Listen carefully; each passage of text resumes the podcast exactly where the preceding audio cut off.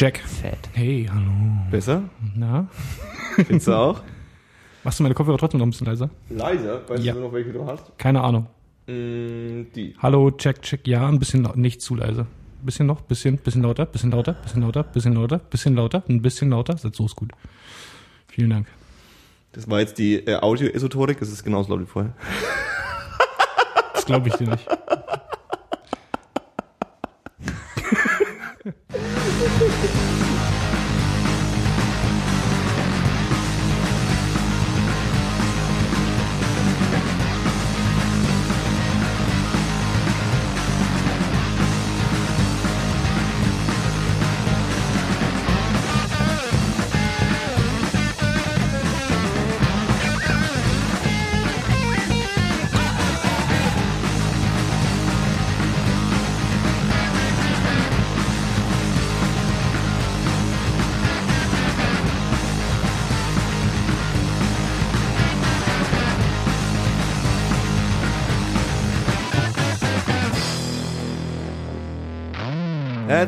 willkommen bei 10, 2, 4. Heute mit Paul, dem motiviertesten Podcaster der Welt. Danke. Dave, Schüler der Schule des Ich Lebens. lerne sehr viel. Und mir, Johannes, dem Markus Lanz der Podcasting-Szene. Was ist jetzt schon? Ja, wir können machen. Dave, Es geht. wie geht Schule ab? Schule, Schule ist immer noch Schule. Schule ist Schule, bleibt Schule. Ja, auf jeden Fall. Das ist egal, äh, in, in welchen, in welchen, welcher Altersgruppe du dich befindest, in welchem Gesellschaftszirkel Schule ist irgendwie Schule. Du Das willst ist in der Berufsschule, das ist jetzt bei dem Kolleg, wo ich mein Abitur nachmache, das ist irgendwie in der Grundschule. Darauf wollte Bei, ich hinaus. Du bei dem Kolleg? Ja, das heißt Kolleg. du willst jetzt quasi zum Bildungsbürgertum aufsteigen. Du willst Ähm, jetzt dabei ja. sein Ich will auch, ich will auch irgendwann mal Student werden. und nichts tun quasi. Quasi. Als Student. Nee, du bist, du hast dich jetzt entschieden, du machst jetzt dein Abitur nach. In der Tat. Wie schreibt man Abitur? A-B-I-T-U-R. Perfekt. Als, besser als ich das, ich hätte Fertig. I geschrieben, glaube ich. Also mein Abitur bekommst du. ist nur ein Fachabitur. Mhm. Äh, Ist äh, das bayerische Fachabitur auch schwerer als das, als die normalen Fachabitur, also andere? Das kann er ja nicht vergleichen, oder? ich habe noch nie nirgendwo anders Fachabitur gemacht. Ähm, ich, Zeit wird's. Mach doch nochmal eins, Jan. die, Abitur, die, die Abiturdiskussion ist wirklich schwierig, weil damit kann man extrem vielen Leuten sehr stark ans Bein pinkeln, ne? Also wenn man, egal. wenn man dann so, wenn man dann so loslegt, so ich so, ja, ich habe nur Fachabitur, aber ist halt, also das einzige Unterschied zwischen meinem Fachabitur und deinem Abitur ist halt, dass ich nicht Französisch gelernt habe oder was du halt eh nicht mehr kannst, weil keiner kann nach dem Abitur noch Französisch. Kannst du Französisch, Paul? Ich hatte nicht Französisch, ich hatte Spanisch und ich kann auch noch ein bisschen Hola. Spanisch, aber nicht mehr genug, um deine These zu widerlegen. Ich habe ich hab, ich hab Nee, mich auch direkt, ich habe mich auch für Spanisch eingetragen und habe jetzt quasi Spanisch. Spanisch ist auch geil eigentlich. Spanisch ist super. Ich Hola. hatte, ich hatte äh, Spanisch, ich hatte Spanisch bei einer Russin, die Ach, aus, die übrigens aus Sochi kam, kommt, Okay. kam, keine Ahnung. Lebst du noch? Ich denke schon. Dann sie weil daher. Sie war damals halt schon uralt, aber das war eine korrekte Lehrerin. Die war ein bisschen ähm, herrisch von Zeit zu Zeit und ein bisschen neben der Spur, weil sie halt nicht richtig Deutsch konnte, aber gut Spanisch und hat uns das auch gut beigebracht. Ich denke, dass nicht bloß ihre Leidenschaft war. Die Südländer haben ja so Leidenschaft. Haben wir schon öfter mal Aber so- Diese doch Russin. Südländer, sie kommt ja aus Russland, aus Sochi, wie ich schon gesagt habe. Da Aber es ist So- Sochi zählt tendenziell als Südland, oder? zu Süden. als, als Südland. So rein geografisch? Mhm. Keine Ahnung. äh, pf, nein. Es ist, äh, äh, um jetzt mal dieses Chaos zu beenden, die erste äh, äh, vollkommene Podcast-Episode des Jahres 2014.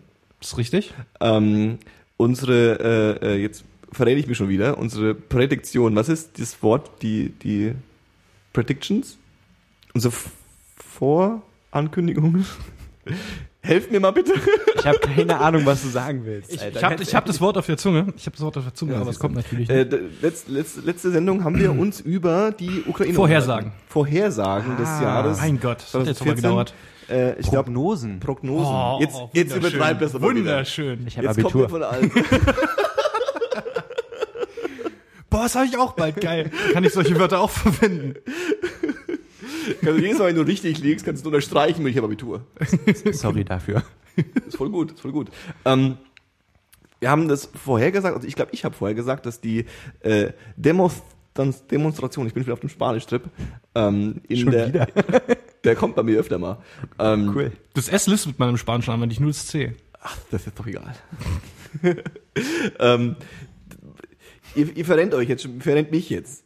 Ukraine. Was geht denn bei dir sonst so, Johannes? Ukraine.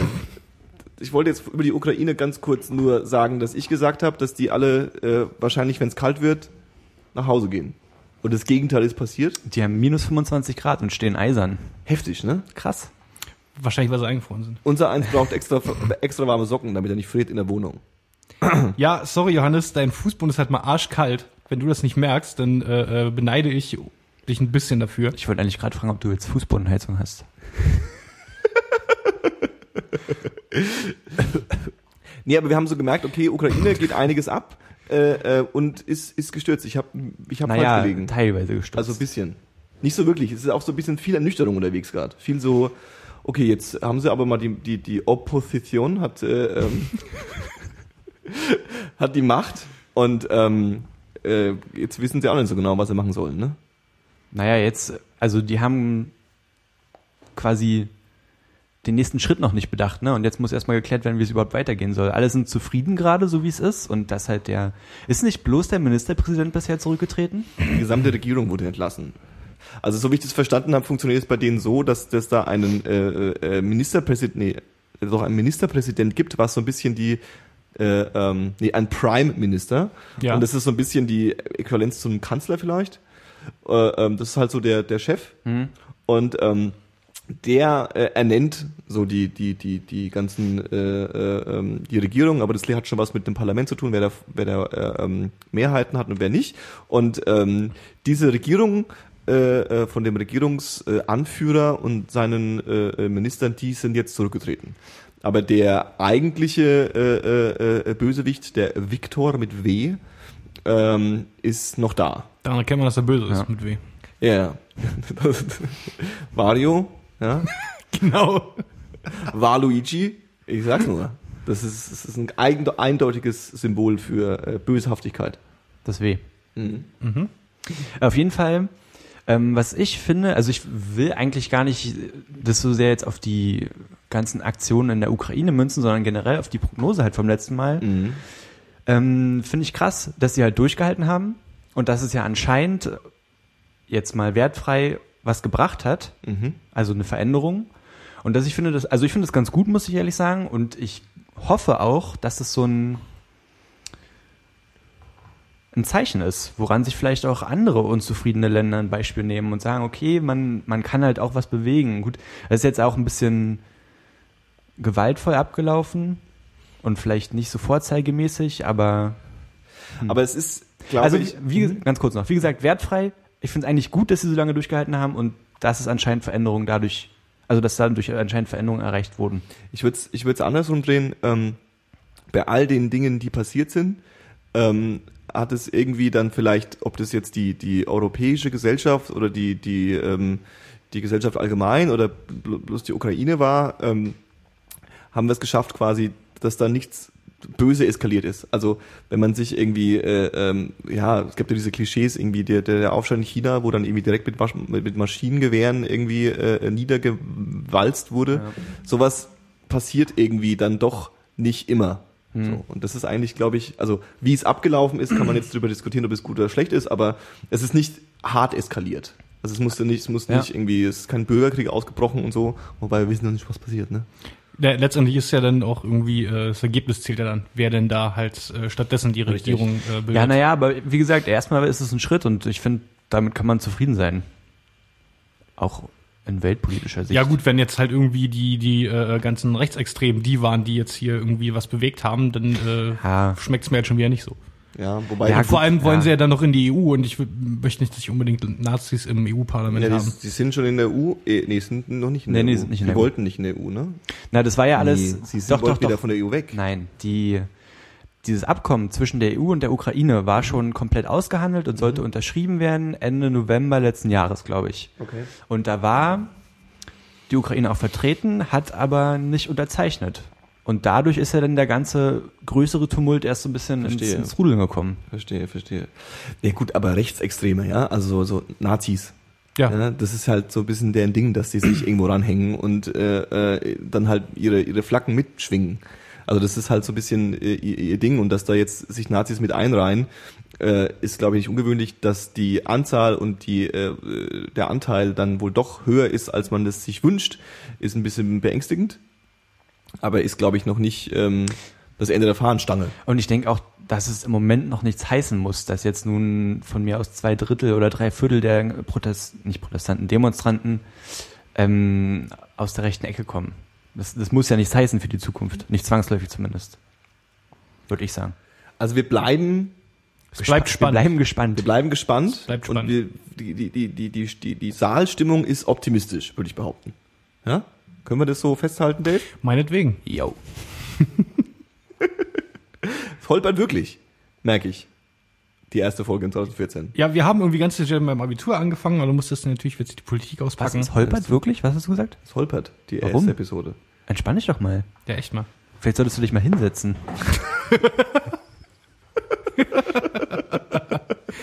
Und aufhören zu tanzen, was geht eigentlich? Ja, ich muss immer ein bisschen so bewegen, wenn ich hier unterwegs bin. Dave, Ja, Johannes. hast du noch so zu erzählen? Um jetzt mal so ganz äh, den Cut zu machen. Das macht man aber auch so ein bisschen, glaube ich. Ich kann ein bisschen was erzählen, was wir in der Schulzeit so machen. Uh, was denn? Mach mal bitte, das interessiert mich eigentlich wirklich. Im Deutschunterricht passiert was, gerade was ganz Großartiges. Ähm, irgendwie auf so einem, für mich, Meta-Comedy-Level. Ähm, wir machen, wir organisieren äh, äh, während dem Unterricht gerade eine Gerichtsverhandlung. Mhm. Äh, ich, ich bin Teil der äh, Richter und Schöffen Cool. und wir hören uns äh, äh, Pro und Contra, also quasi äh, äh, Ankläger und Verteidigung an zu dem Thema, ähm, ich krieg's gerade noch zusammen, äh, Anklage gegen das Substantiv wegen Vorteilsnahme in Texten durch Großschreibung. Uh. Das heißt quasi irgendwie, es gibt Leute, die wollen, äh, äh, dass irgendwie äh, wie in anderen Sprachen auch äh, Substantive kleingeschrieben werden, weil es ungerecht gegenüber anderen Wortarten ist. Und dann äh, gibt es halt ne, äh, die Verteidiger, die dann halt sagen, nee, irgendwie ist besser so, wenn, man es groß schreibt. Also ist es, ist es ein Thema zum Zweck oder hat es Substanz? Ähm, Also ich- also in, in Bezug auf halt äh, sprachwissenschaftlichen Geschichten ist halt so, äh, es gibt halt Sprachen, da werden Substantive klein geschrieben Na und klar. stört keinen Menschen so. Äh, Deutsch jetzt eine, glaube ich, der wenigen Sprachen, glaube ich, wo es noch so ist. Mhm. Ähm, ja, und sonst ist es halt äh, äh, zie- ziemlich meta, wenn man da halt vorne sitzt, irgendwie sein Protokoll mitschreibt und dann halt Leute erzählen, warum sie jetzt sagen, dass ihre Meinung die richtige ist. Das kann man da halt schön auf andere Sachen beziehen. Also geht es aber nicht im Wesentlichen darum, jetzt äh, halt so eine Sachen wie eine, eine Anklage oder eine Klage auszuformulieren und eine, Verteidigung und um die Diskussion, sondern schon um das Thema Nee, an sich. ich- Das war eigentlich es, meine es Frage. geht, es geht schon um das, The- es gibt ja Thema, das Thema ist bloß der Aufhänger. Was ich Mhm. halt denke ist, und wa- was ich sehr clever finde, dass es halt, äh, äh, äh, A, äh, müssen Leute dafür in einer Gruppe zusammenarbeiten, Mhm. halt ihre Pro und Kontras zusammentragen und so weiter. Und als Richter und Schöffen müssen wir uns dann halt nach, nach, danach äh, mehr oder weniger neutral beraten und halt sagen, äh, äh, wie, wie das denn nun ablaufen wird, ob wir groß, äh, Substantiv jetzt groß oder klein schreiben. Ähm, dann äh, äh, muss halt jeder so eine Meinung aus, äh, äh, ausformulieren und äh, befasst sich dann gleichzeitig halt noch da äh, äh, mit, mit, mit, mit quasi grammatischen Regeln. Also man kann jetzt irgendwie halt sagen, äh, äh, Substantive sollen klein geschrieben werden, weil die sind jetzt nicht unbedingt wichtiger als andere Worte, weil guck mal hier das Verb gibt äh, einem Satz Sinn und das und das Wort äh, äh, da dadurch äh, ohne das könnte Substantiv nicht funktionieren. Solche Mhm. Geschichten setzt man sich halt irgendwie gleich mit drei oder vier Sachen gleichzeitig auseinander. Und das finde ich ganz schön clever gemacht, diese Aufstellung. Das zieht sich jetzt halt schon über den, äh, am Freitag den dritten Block. Das machen wir jetzt dann die Auswertung von dieser ganzen Geschichte. Hast du eine coole Gruppe? Ja. Und was sind so die, das interessiert mich jetzt, ähm, weil ich finde die Diskussion extrem spannend und jetzt die, das, das, das Pro-Argument, warum man das nicht machen sollte, ja, ist ja so ein bisschen, okay, Benachteiligung und ganz ehrlich, wozu braucht man's und äh, so ein bisschen, äh, andere kommen auch ohne aus und so und es wäre einfacher. Ähm, und was ist das Kontra? Also warum wollte, also ist das Kontra nur, das haben wir schon immer so gemacht, deswegen machen wir es so, oder gibt es da noch andere Kontras? Das Kontra war, also ja, dann darf ich jetzt meinen Mitschülern äh, vorm Freitag nicht diese Folge zeigen, weil ich muss Oh. ja erst, ich muss ja, ne, Du musst ja neutral bleiben. muss ja neutral bleiben. Ich darf, ich darf, davon, ja nicht, darf davon ja nichts erzählen. Ähm, ja. Ja, das ist witzig. Ähm, äh, äh, tatsächlich hat dann die äh, Verteidigung halt erstmal irgendwie so äh, ich, fünf Minuten länger länger als fünf Minuten auf jeden Fall, nicht ganz zehn, halt einfach nur die Geschichte und die Tradition der Großschreibung erklärt. Und irgendwie nach, nach dem äh, dritten Absatz dazu äh, habe ich dann, äh, ich habe dann beim Protokoll geschrieben, äh, äh, Begründungen durch Geschichte der Großschreibung, irgendwas so. Und dann nach dem dritten Absatz zu dem Thema, äh, der vorgelesen wurde, habe ich in Klammern einfach hintergeschrieben, bla bla bla. Weil es halt irgendwie nur das war. Du Rüpel. Ich rüpel. Und äh, den nächsten Stichpunkt, den ich dann irgendwie nach den nächsten fünf Minuten gemacht habe, war, was mir eingefallen ist, dann dass Tradition nicht vor Veränderung schützt. Das ist auf keinen Fall. Und äh, das ist damit so mein Konsens. Und äh, jetzt habe ich das, das Argument, was mir besser gefallen hat, äh, äh, nach diesem ganz, diese ganzen Ladung Geschichte, das habe ich jetzt schon wieder vergessen. Ich könnte mir halt Aber steht auf meinem Zettel. ich könnte mir halt vorstellen, dass du ähm, gerade beim Schreiben und Lesen, Hm. also den Kontext zu verstehen, dass es da vielleicht nicht jetzt für einen Erwachsenen, der halt, sagen wir mal, Deutsch kann im Prinzip, auch, also auch den grammatikalischen Hintergrund, da vielleicht nicht mehr, aber im Lernprozess. Ich meine, wenn du halt so eine Sachen hast wie, wie Schulen zum Beispiel, einmal das Mehrzahl, also einmal die Mehrzahl von Schule Ja. und einmal dieses Unterrichten quasi. Oh, ja. Und es wird ja dann gleich geschrieben und beides klein. Und dann müsstest du halt ähm, den Kontext, also das müsste sich halt aus dem Kontext ergeben. Was wahrscheinlich nicht unmöglich ist, würde ich jetzt mal so pauschal sagen. Also es würde sich schon machen lassen. Ich denke aber vielleicht, dass es da Unterschiede gibt dann zwischen, zum Beispiel, zum Beispiel jetzt im Englischen, wo du denn, wo es dann nicht vorkommt, dass das Substantiv und das ähm, Verb gleich wären quasi. Das Ja. ist gut, das, das, das, ist, das ist gut, ja. Also könnte ich mir vorstellen, aber mir fällt jetzt halt, ist halt bloß auf die Schnelle das, Argument, Also Eng- äh, das Eng- Beispiel Englisch- eingefallen. Könnte halt sein, dass es Quatsch ist und dass man das. Nee, ich glaube, ich glaube, du könntest damit recht haben. Englisch hat ja seine, seine äh, Trickereien ja halt so bei Sachen wie, wenn die Vergangenheitsform irgendwie genauso geschrieben wird wie die Genau, wie das Infinitiv, aber äh, ne? Mhm. Oder wie es Präsens. Und äh, das Pro-Argument, was mir besser gefallen hat, mir fiel es gerade wieder ein, ähm, was irgendwie nur dann halt am Ende ein Nebensatz war nach dem ganzen Geschichtszeug, dass in, der, in den Niederlanden gab es eine Studie, ähm, da wurden äh, Niederländern halt äh, zwei Texte vorgesetzt, zweimal der gleiche Text. Und einmal wurden die Substantive, wie es halt im, im Niederländischen ist, klein geschrieben und einmal wurden sie groß geschrieben und äh, der Lesefluss war bei fast allen Lesern schneller mit den groß geschriebenen. Das glaube ich sofort. ja. Das glaube ich sofort. Und im, Geg äh, im Gegensatz dazu, die Leute, die halt dann wollten, dass die äh, äh, Substantive klein geschrieben werden, haben da noch einen draufgesetzt und gesagt, oder alles andere groß. Was dann auch schon wieder Quatsch ist. oh, das, Und da haben da halt äh, äh, halt nur erklärt, äh, äh, äh, ich, ich äh, oder ich oder wir halt immer mehrere Leute, äh, wir haben uns halt die und die Wortart äh, irgendwie zum Verteidigen ausgesucht und äh, oder zum Anklagen ausgesucht. Und die ist jetzt wichtig, weil das und das. Und es war halt auch alles irgendwie ziemlich schwach. Weil ich denke, der Konsens von dieser ganzen Sache wird irgendwie ein bisschen ich denke auch insgesamt, dass jetzt, sagen wir mal, die Umschulung darauf, dass man Substantive jetzt klein schreibt, ähm, ein anstrengenderer Prozess wäre, als jetzt zum Beispiel, wenn man in einer neuen deutschen Rechtschreibung dann auf einmal beachten muss, dass das jetzt mit zwei S und nicht mehr mit SZ geschrieben wird. So eine Sachen. Da, damit haben ja Leute schon Probleme, auch immer Ja, noch ja. so. Wenn ich zum Beispiel meinen Vater was schreiben sehe, der halt äh, grundsätzlich noch Wörter schreibt, wie ich sie nie gelernt habe in meinem Leben so, Ja. und wenn es dann auf einmal losgeht, dass halt sich meine Großeltern, die zwar im Kopf total fit sind, aber sich dann auf einmal darauf einpegeln müssen, dass man es jetzt nicht mehr so macht oder so. Ich könnte mir vorstellen, dass das nicht unmöglich, aber problematischer ist. Ja, ja, als auf jeden Fall. Auf jeden Einfachere Fall. Regelung. Je, je, je länger du es äh, halt irgendwie noch alt gelernt hast, desto schwerer ist es jetzt nochmal umzusteigen. Also es ist wirklich ein interessantes Thema, aber ich halte es ein bisschen für Quatsch. Ich wäre eher der Kontra-Part. Ja, vor allem, ich bin so ein bisschen, also ich bin tatsächlich, hätte ich jetzt nicht gedacht, eher pro substantive Großschreiben. Ja, Weil, ja, schon. Äh, Ja, mein klar. erstes Argument wäre, die großen Buchstaben sind dann ein bisschen für den Fuß. Weil, also dann hast du halt nur am Anfang eines Satzes einen großen Buchstaben. Und wann Ja. verwendest du den sonst? Eben. Das ist so ein bisschen langweilig Für eigentlich. Eigennamen Große noch. Buchstaben sind schön, Ohne oder? Buchstaben sind Ja, eigentlich ja. ganz schön, weil dann, du hast dann irgendwie hier ganz viele, ja, und auf dem iPhone gibt's eine eigene Tastatur mit großen Buchstaben und die brauchst du ja dann fast nicht mehr. Das ist schon fast ein bisschen doof. Und das mit dem Le Redefluss finde ich großartig, weil es gibt, ähm, das habe ich mir leider angewöhnt, aber das ist halt immer falsch. Ähm, ich, äh, in, der, in, in der Programmierung gibt's so ein, gibt's so ein, ja, Stilvorgabe, dass man, äh, ähm, man Methoden oder, oder, oder Klassen oder was auch immer schreibt, man muss jetzt nicht, nicht wissen, was es ist, also so, das sind meistens so Wortgebilde, ja, also wo dann mehrere Worte hintereinander stehen, ja, und äh, ähm, da macht man so, dass jedes neue Wort quasi äh, äh, groß, der, einen großen Buchstaben hat, ja, also dass du ähm, ja Schiffsfahrt, Kapitän, wird es halt das S vom Schiffsfahrt, das äh, Ah ja, ich- das ich, Fahrt auch meinst, und das ja, Kapitän auch groß schreiben, aber Ja. zusammen. Und das hilft unglaublich zu lesen Mhm. und schnell zu unterscheiden, welches Wort es ist.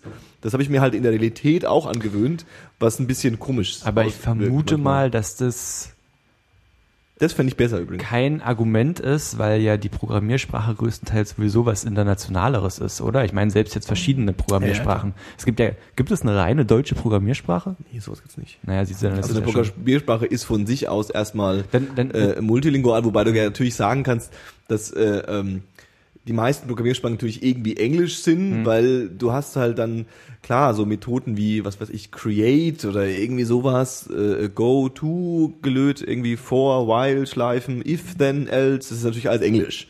Ja, aber äh, ähm, tendenziell ist die Idee einer Programmiersprache schon, dass du die einem, äh, was weiß ich, Chin- Chinesen, Chinesen, einem Amerikaner und einem Deutschen zeigst und der sie halt versteht. Aber das ist halt, also das ist halt bei Sprachen so, würde ich immer Dann so ist halt so, wie du halt am Anfang meintest, dann ist es halt ein stilistisches Hilfsmittel. Ja, ja, total. Das also ist ein dann- stilistisches Mittel, Hilfsmittel, Also auf jeden Fall. ich finde schon, wir können uns darauf einigen, pro Großbuchstabe am Substantiv anfangen. Bin ich Dazu möchte ich mich jetzt nicht äußern, aber ja. Hat ja gerade mal einen Stift für mich vielleicht? äh, ja, habe ich auch. Bleistift reicht Ja, vielleicht? ja. Und hepp. Das war klar. Vielen Dank. Paul. Ich muss mir dem Paul sein Argument noch, dem Paul sein Argument Pause ein Argument. noch aufschreiben, weil das will ich für den Unterricht verwenden. Do it! Paul. Aber was war das Der, der noch? Dave schreibt, Ja. ähm, was gibt's bei dir so am Start? Was willst du sagen heute noch? Naja, ich habe ja schon angedeutet, ich würde mich gerne über Lanz auslassen. Ja, lass dich mal über Lanz aus. Das ist ganz interessant. Also ich, Erzähl mal- ich finde, das ist ja eine Frechheit. Kannst du, kannst du mal einen Abriss äh, äh, äh, geben, was passiert ist? Ja. Und zwar, ähm, also wie ja vielleicht jeder weiß, ist Markus Lanz halt ein Talkshow-Moderator und Entertainer im deutschen ZDF, Fernsehen. Im ZDF sogar, ja. Nur im ZDF? Also ich glaube, Naja, er ist also- vorwiegend ZDF. Ja. Jedenfalls ähm, hat der eine eigene Talkshow, die heißt, glaube ich, auch einfach Markus Lanz oder so, keine Mhm. Ahnung, ist auch nicht so unwichtig. Und da war ähm, ein Journalist eingeladen, der pro große Koalition ist. Jörges. Zur, genau, Jörges, zur aktuellen Regierung. Und dann war die Frau Wagenknecht eingeladen, ähm, Ihres Zeichens. links. Links. Äh, Pa- Partei, Parteivorsitzende sogar? Ich weiß gar nicht. Äh, ja. Kann sein, ne? Das verändert sich bei denen ja alle vier Wochen mal. Ja, Parteivorsitzende, äh, äh, Vize-Fraktions, irgendwas. Irgendwie so ein hohes Tier auf jeden Fall. also sagen wir so, die Sarah Wagenknecht ist so ähm, bei den Linken, auch wenn es vielleicht jetzt in ihren eigentlichen organisatorischen Parteistrukturen vielleicht anders sein könnte, aber ich würde sagen, irgendwie Gysi und, und Wagenknecht sind so die, die beiden Die äh, äh, äh, Personen, die ich zumindest in der öffentlichen Wahrnehmung äh, am präsentesten sind. Oder? Ich denke schon, ja. Ja. So, und dann ist er vielleicht auch einmal schon ein Punkt, der mich dahingehend ein bisschen beeinflusst hat. Ich bin, ich mag die Wagenknecht als Person so. Ich finde, äh, die kann sich gut artikulieren und ich finde, die hat auch vernünftige Ansichten. Und dann kam es halt in der ähm, Diskussionsrunde bei Markus Lanz, ähm, ging es im Wesentlichen um die Regierung der Großen Koalition jetzt zum Anfang des Jahres und im Endeffekt auch zu, zu Anfang, zum, ähm, zum Anfang der Regierungsperiode, wenn man so will. Und dieser Journalist, dieser Jörges, hat sich halt sehr pro geäußert und die Wagenknecht hat halt immer dagegen gewettert und hin und her. Es war eine gute Diskussion eigentlich.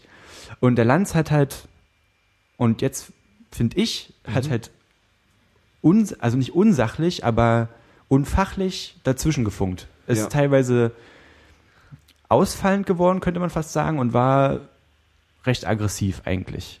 Und äh, an sich, also ich nehme jetzt mal schon ein bisschen was vorweg. So viele Leute haben sich hingestellt und haben halt gesagt, es ist eine Diskussionsrunde und es ist seine Show und letztendlich kann er machen, was er will. Mhm. Und das kann er bestimmt auch, aber ich finde trotzdem, dass er ein bisschen zu weit gegangen ist und ein bisschen, weil wenn der Jörges zum Beispiel was gesagt hat, dann hat er auch mehrfach die anderen Leute unterbrochen und gesagt, lassen Sie ihn mal ausreden, ich finde das ganz interessant und ist ihr, also der Wagenknecht, aber super oft ins Wort gefallen und, und hat halt auch auf eine wirklich kindische Art und Weise die Frage nach ihrem Stand zum Euro wiederholt, so ich muss jetzt noch mal nachfragen, wie stehen Sie Euro, zum ja oder Euro, nein? ja oder nein? Ja, genau. Und das, das hatte schon fast Kindergeburtstagsniveau. Also das war nicht. Ich, ich fand es unverschämt und ich finde nicht, dass er sich sowas leisten sollte.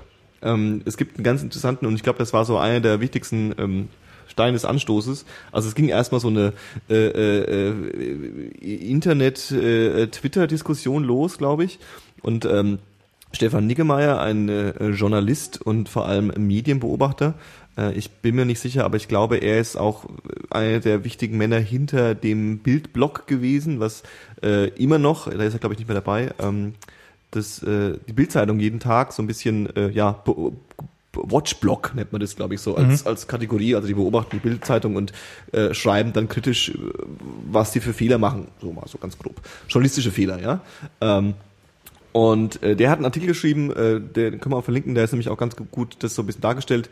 Der hat wirklich die Zitate rausgeholt und die Konversation rausgeholt und immer wieder dieses darauf eingegangen, wie sie unterbrochen wurde, wie sie, also auch wie, wie Lanz versucht, sie hat gerade bei diesem Euro-Frage ähm, Politiker schwallen, das ist ihr Job, so, ja, äh, das nervt unglaublich. Man wünscht sich ab und zu von Politikern, dass sie mal ein Ja, Nein, Groß, Klein, äh, äh, hoch, runter machen.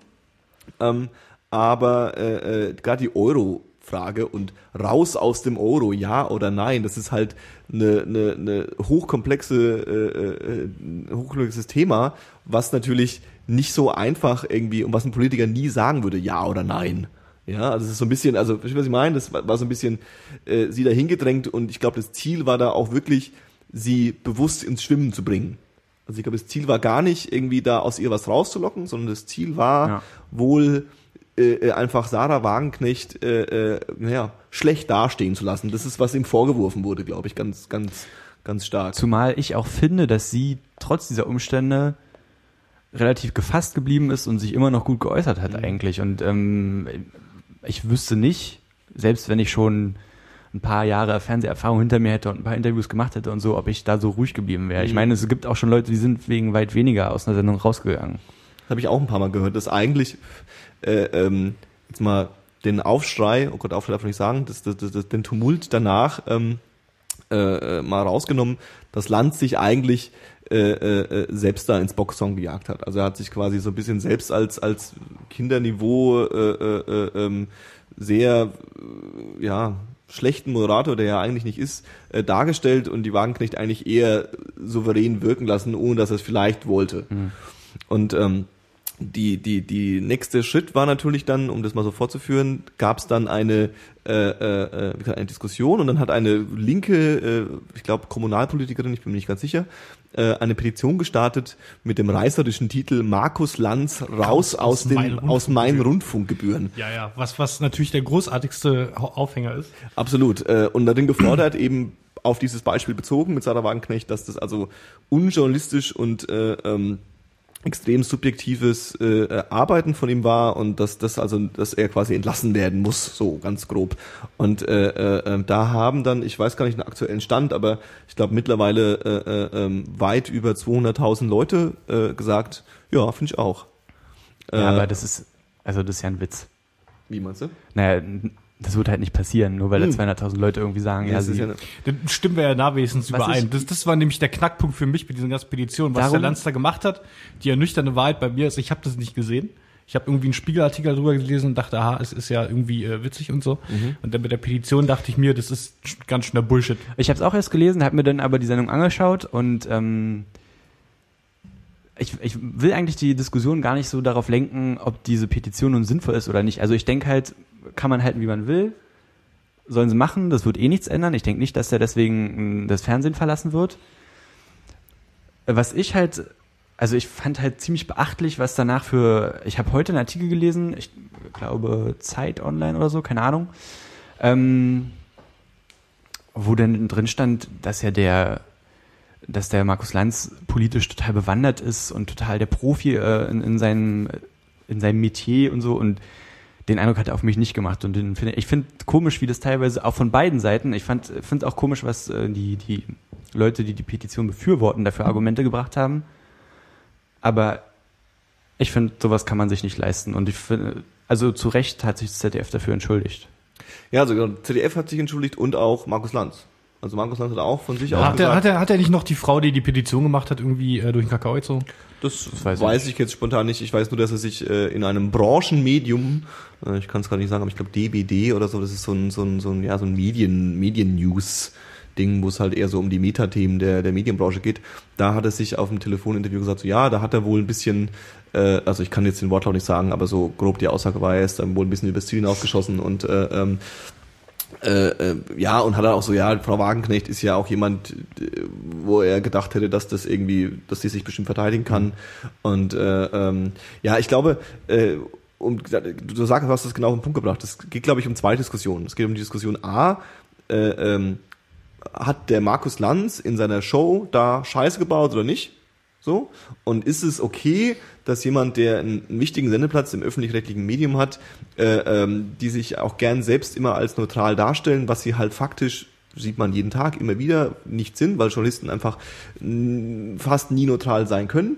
Ähm, äh, äh, da irgendwie seine subjektive Meinung irgendwie äh, vorgepeitscht und äh, hat versucht, da irgendwie einen Gast äh, äh ins Boxhorn zu jagen und ist das cool oder nicht.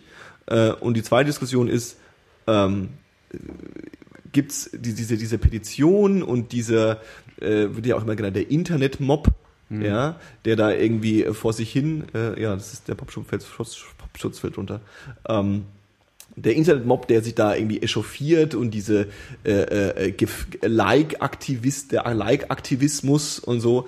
Ähm, und, das ist ein schönes Wort. Ja, ja, und ähm, also A, eine Petition ist ja, und vor allem eine Petition, die nicht im Bundestag ist, sondern eine Petition, die äh, auf irgendeiner äh, ähm, äh, Seite ist, ist natürlich nicht bindend.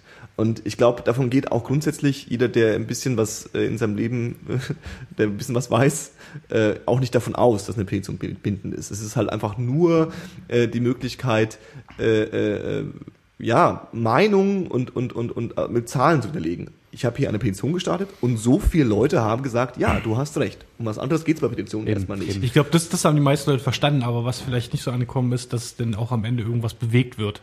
Das, was jetzt da wahrscheinlich nicht der Fall ist. Ja, bewegt ist ja was worden. Also ist ja was geworden. Also es ist ja eine Diskussion. Jetzt hat er sich entschuldigt, aber das ist jetzt nicht. Nee, es ist eine Diskussion entbrannt und es mhm. ist eine Aufmerksamkeit entbrannt. Eben. Äh, äh, ähm, und das ist ja ein, ein, nicht verkehrt. Nee, absolut. Wobei ich der festen Überzeugung bin, äh, äh, da muss ich dann nochmal auf Stefan Niggemeier ver verweisen, der dann einen schönen Artikel danach geschrieben hat, wo er dann die ähm, als Medienjournalist sehr sehr passend äh, die Medien äh, bewertet hat, die darüber geschrieben haben. Also die eigentliche Diskussion, hat Lanz was falsch gemacht oder nicht, ist so ein bisschen relativ schnell untergegangen zu einer ähm, äh, der arme Markus Lanz oder Prominente, die quasi dem dem dem dem äh, im im Internet Shitstorm stehen. Mhm. Und das finde ich eigentlich schade, weil ähm, a wurde extrem häufig auch die Leute, die sich da ihre Meinung geäußert haben, diskreditiert. Das ist so der Mob ja, das ist so das, die, der, der, das animalische Rudel, ja. was irgendwie da losrennt und eh keine Ahnung hat. Was ein bisschen komisch ist.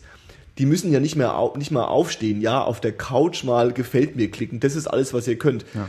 Was, was, das ist ja nicht ehrlich, ja, das ist auch feige und anonym, ja, was soll sie denn sonst machen? Sollen die da einen Brief schreiben und dann ist es besser? Also, also ich finde auch, dass da so Begriffe wie Mobbing und so viel zu schnell gefallen sind, was ja. ich nicht gut finde. Und da geht eigentlich der mein eigentliches Ansinnen so hin ähm, zu dem Sinn von so Petitionen und solchen Sachen. Ich hatte nämlich heute auch schon wieder was gelesen, dass jetzt Leute sich stark machen. Kann man jetzt auch halten, was, davon, was man davon will. Es ging halt darum, dass Dieter nur ähm, eine Petition gegen Petitionen starten möchte. und das finde ich halt auch wieder so ein bisschen affig, weil an sich den, wie du halt schon so ein bisschen versucht hast deutlich zu machen, den Sinn von Petitionen finde ich überhaupt ich finde es überhaupt nicht verwerflich. Mhm. Du hast halt die Möglichkeit, ganz ehrlich, ich finde, es ist ein Schritt, wo die Leute die Möglichkeit, die man halt nicht hatte, sich so ein bisschen wieder in, in die Demokratie einzugliedern. Du kannst mhm. halt irgendwo deine Stimme laut machen und sagen, ja, ich bin dabei und ich unterstütze das und das. Mhm. Und du hast halt auch die Möglichkeit, und das ist auch gerade das Gute daran, es gibt 70.000 Seiten im Internet, die dir irgendeine Petition für irgendwas anbieten, möge davon 40 Prozent Schrott sein und der Rest einigermaßen sinnvoll. Mhm. Aber du kannst doch auswählen, wo du sagst, Exakt. hier unterschreibe ich jetzt und hier nicht.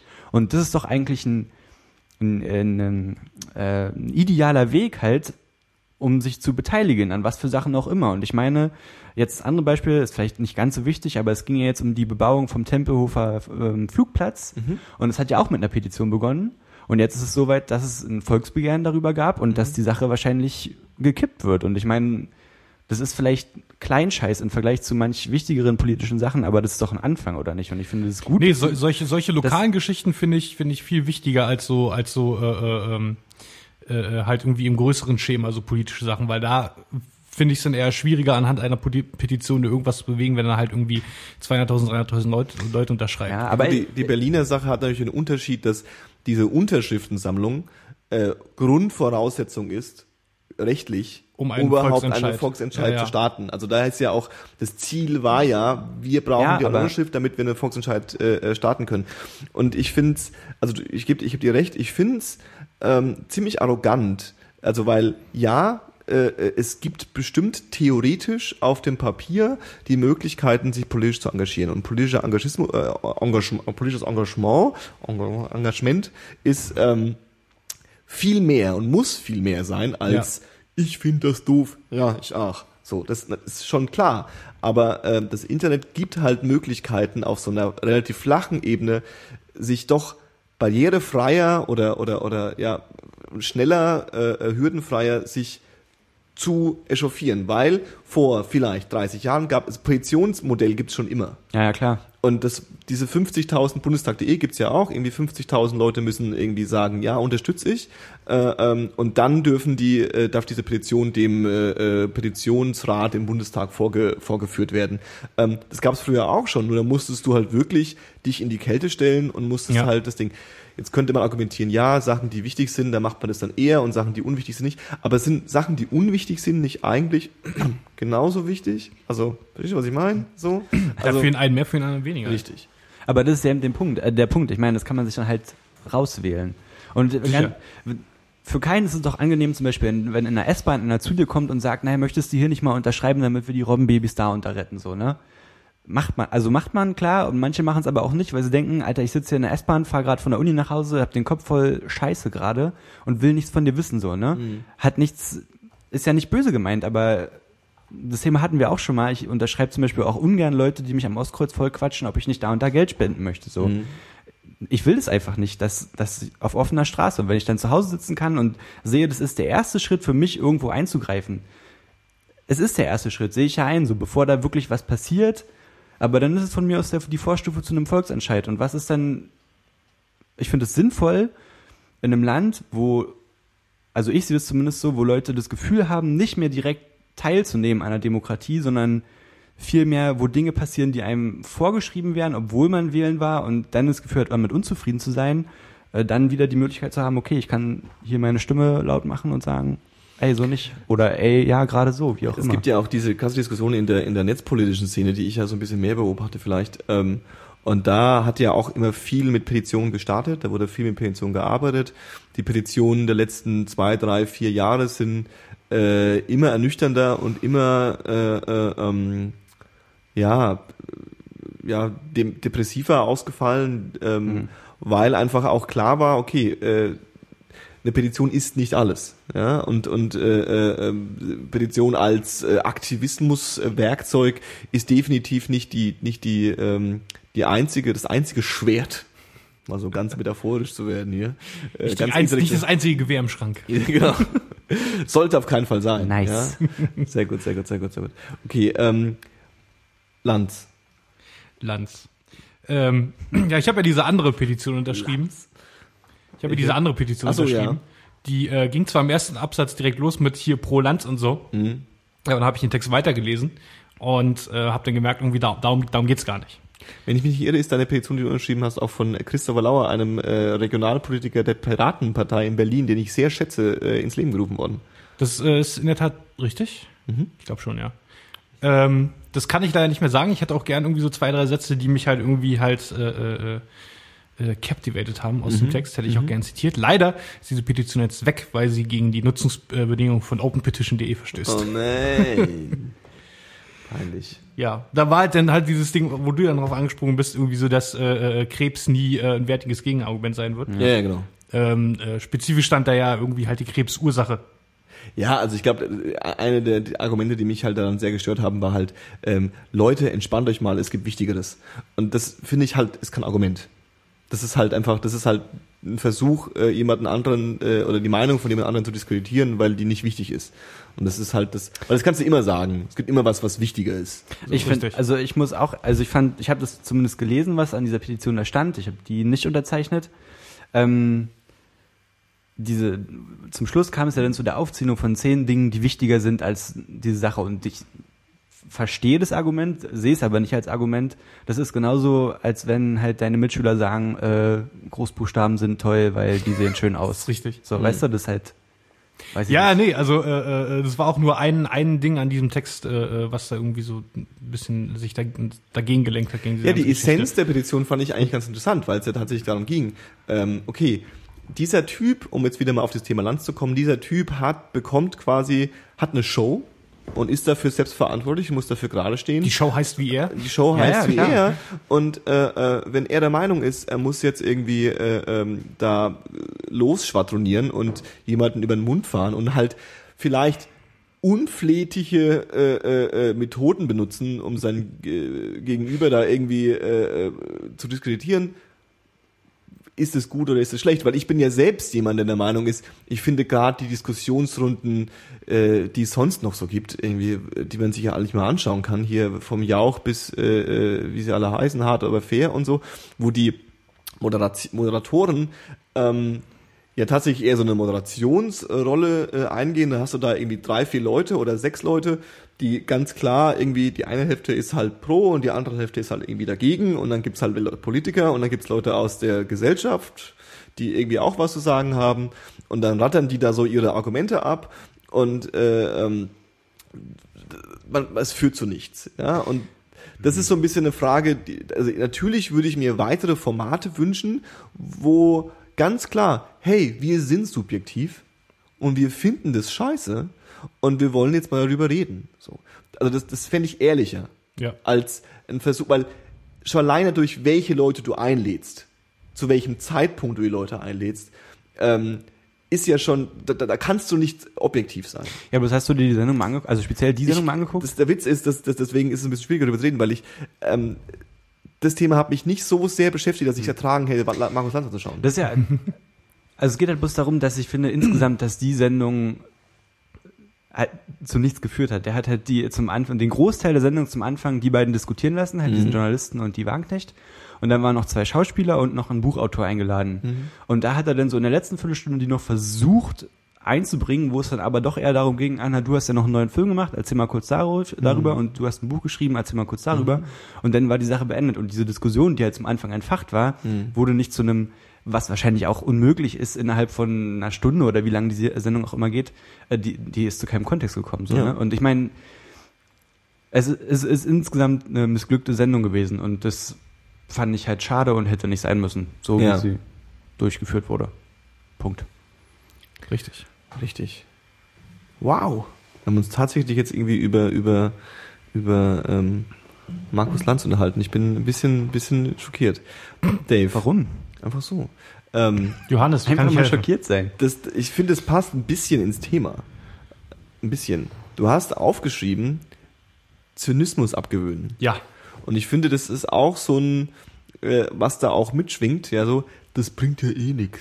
Oder, oh, jetzt regen sich wieder alle auf. Entspannt euch mal, morgen ist halt der nächste tot, wo ihr Rest in Peace schreiben könnt. Also so ein bisschen dieses, dieses, ähm, sich komplett aus, aus der Verantwortung eine Meinung zu haben, entziehen, indem man einfach die Meinung von anderen grundsätzlich doof findet, weil die haben ja eine Meinung. Richtig. Äh, Henry Rollins hat dazu gesagt, Zynismus ist intellektuelle Faulheit. Das ist sehr schön, ja. Ja, und da, da, da gehe ich mit so. Also äh, es gibt halt so Bereiche irgendwie, ähm, wo ich halt auch äh, zynisch werde, aber da geht's halt irgendwie so Kram, der irgendwie nur mich und ein paar andere trifft, betrifft, so Sch Spiele halt irgendwie. Ich mache Witze über Mass Effect. Ich finde Mass Effect nicht scheiße, aber Okay. es macht Spaß, irgendwie zu Mass Effect-Fans da irgendwie zynische Witze über Mass Effect zu machen. Meta lustig und so. Das ist halt so das, das, das eine Ding. Aber ich habe gemerkt, ähm, ich war halt mal sehr zynisch irgendwie. Das war vor meiner Zeit hier in Berlin. Berlin hat meine Seele geheilt. äh, und ich habe halt gemerkt, dass ich immer, je, je weniger zynisch ich werde und äh, jetzt auch äh, äh, bewusst versuche, weniger zynisch zu sein, desto mehr Spaß habe ich halt mit allem anderen. und denke mir halt irgendwie, äh, ich kann ich kann Sachen von der Wichtigkeit her, wie sie jetzt mich betreffen und wie sie mein Leben verändern könnten, halt irgendwie kann ich besser einschätzen und mich dann halt auf äh, Sachen konzentrieren, die mir halt äh, mehr Freude bringen. Aber ist doch schön, ist doch ein positiver Effekt. Ja, auf jeden Fall. Und ge gemerkt habe ich das äh, lustigerweise bei einer äh, bei einer äh, bei einer Comedy Game Show, die der Chris Hardwick macht. At Midnight heißt die. Auf dem Papier sollte ich diese Show eigentlich hassen. Der Johannes würde es attestieren können. Da geht's halt um Internet-Use und ein bisschen auch Memes und so weiter.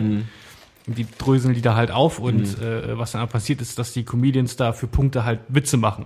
Eine Game Show mit Comedians und die sind halt spontan lustig und die Sendung ist lustig und das war halt letztendlich, was mich da gehuckt hat, wo ich bei der ersten Folge gesagt habe, boah, wirklich, der Hardwick macht- was mit Internet? Wirklich? Ähm, aber da habe ich halt zwei Folgen gesehen und die waren halt mega lustig und ich habe gemerkt, wenn man das, wenn man sich da halt mal so ein bisschen irgendwie distanziert und sagt, worum geht's hier jetzt gerade eigentlich, dann hat man halt irgendwie insgesamt mehr Spaß.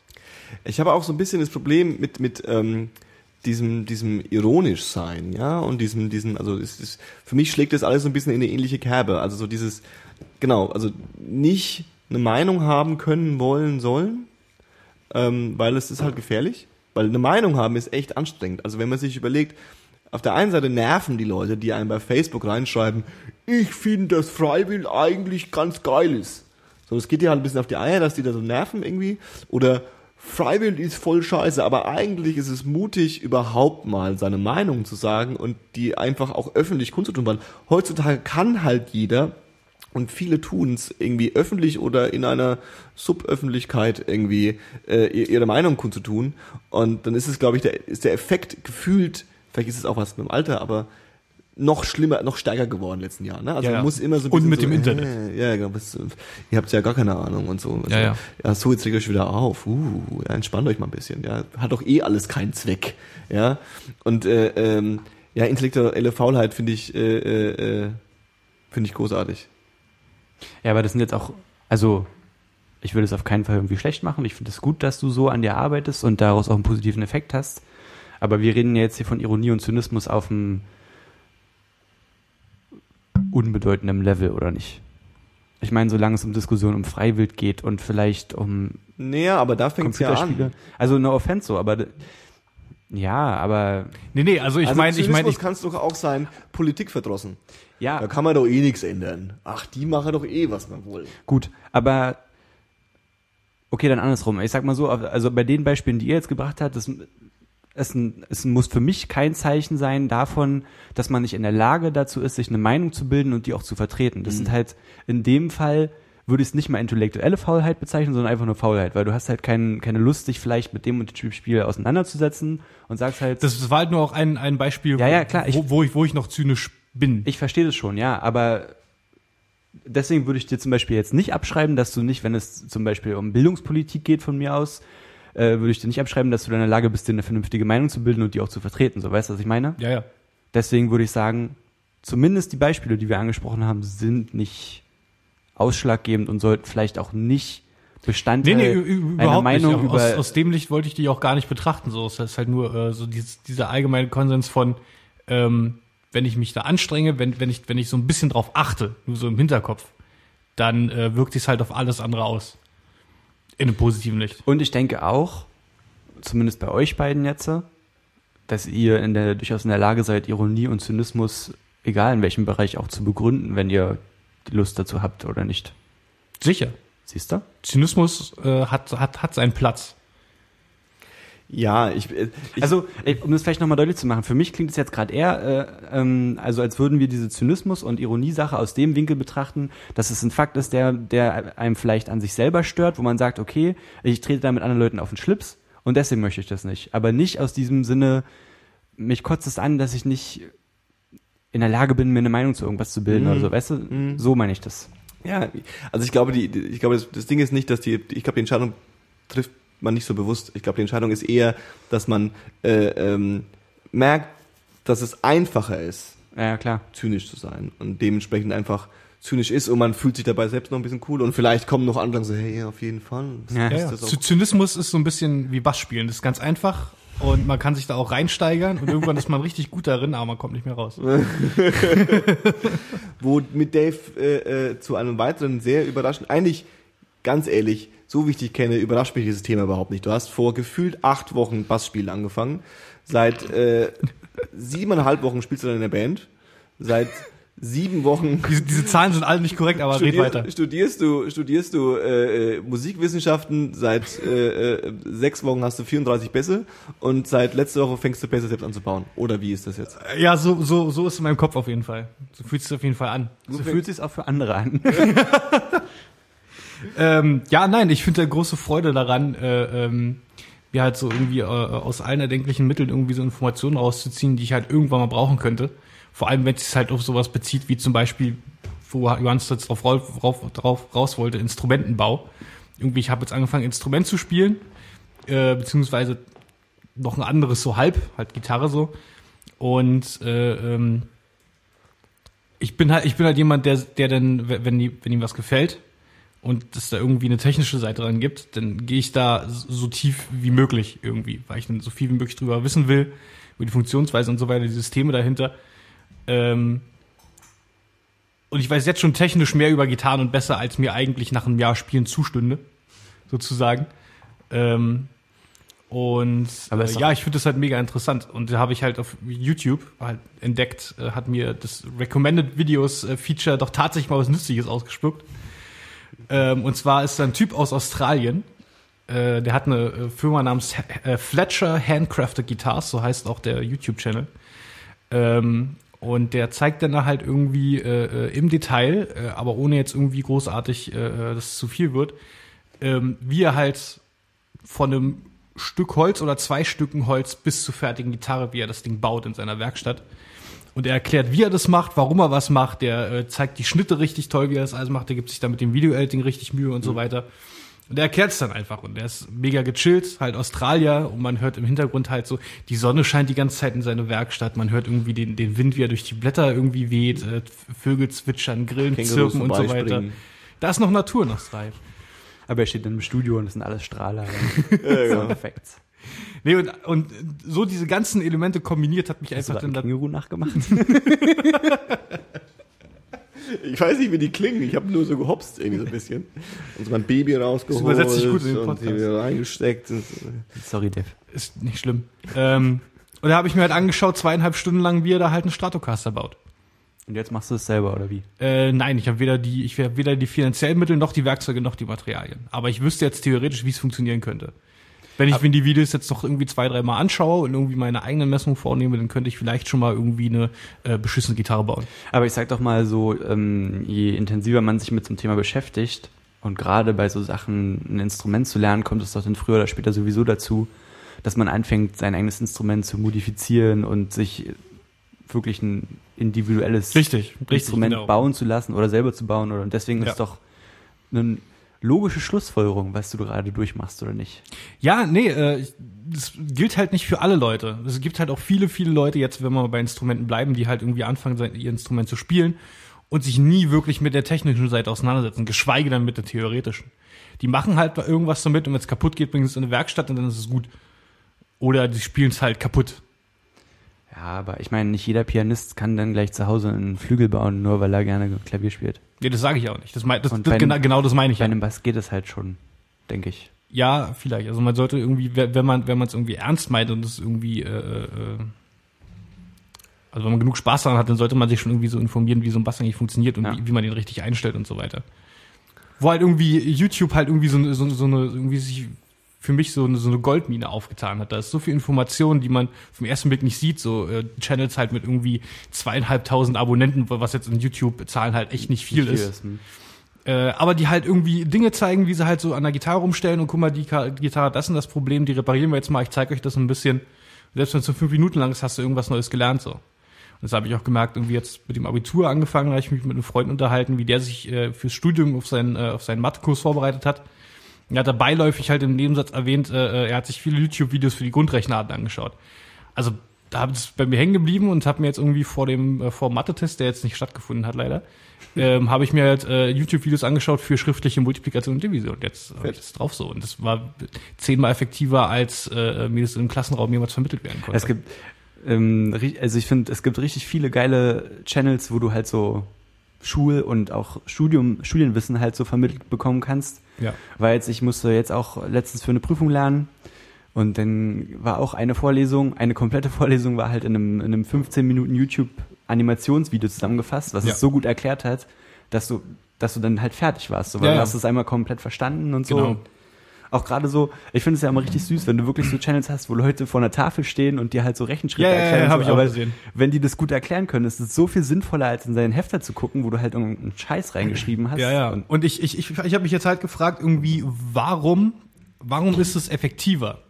Also auf irgendeinem Level wird es bestimmt von der Person abhängen. So manch, manch einer kommt irgendwie in der Gruppe mehr klar, in einem Klassenraum mehr klar mit dem Lehrer und so. Aber mir waren jetzt diese diese zwei fünf Minuten Videos für die für die schriftlichen Rech Rechenarten waren für mich zehnmal effektiver als irgendwie jetzt im Klassenraum bei dem Lehrer zu sitzen. Ja, Person, ich habe hab es jetzt so verstanden, dass es von der Person abhängt, die es dir beibringt. Also du hast halt bei einem Nee, nee, von von von dem äh, Aber daran äh, liegt's bestimmt auch. Lernenden. Aber da liegt es bestimmt auch. Also wenn du ein Schulsystem hast, hast du halt einen Lehrer zur Auswahl.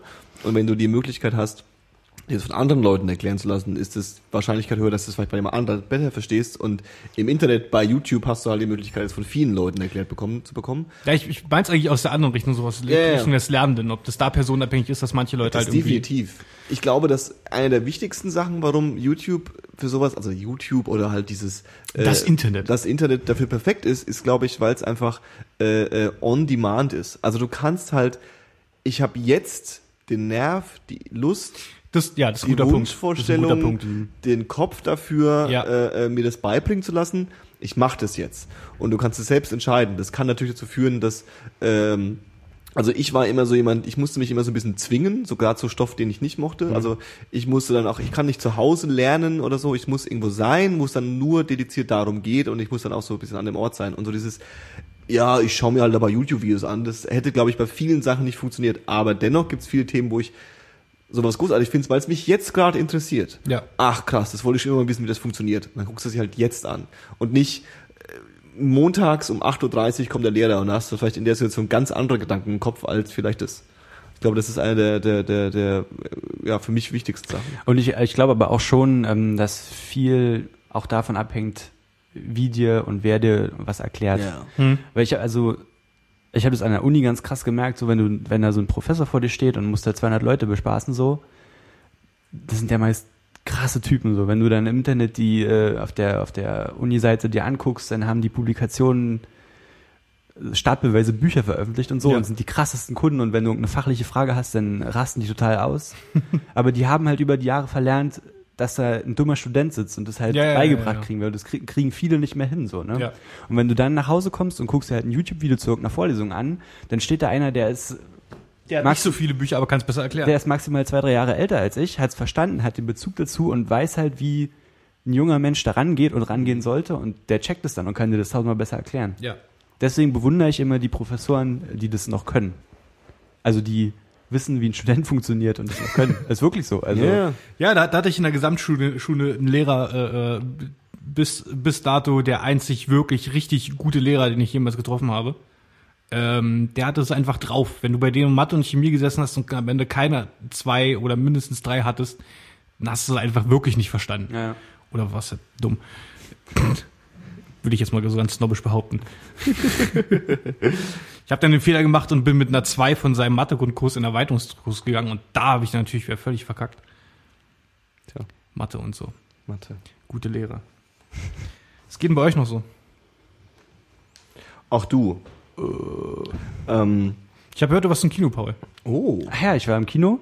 Ich habe hab ich ja schon angekündigt, Johannes. Ich habe mir äh, Wolf of Wall Street angeguckt.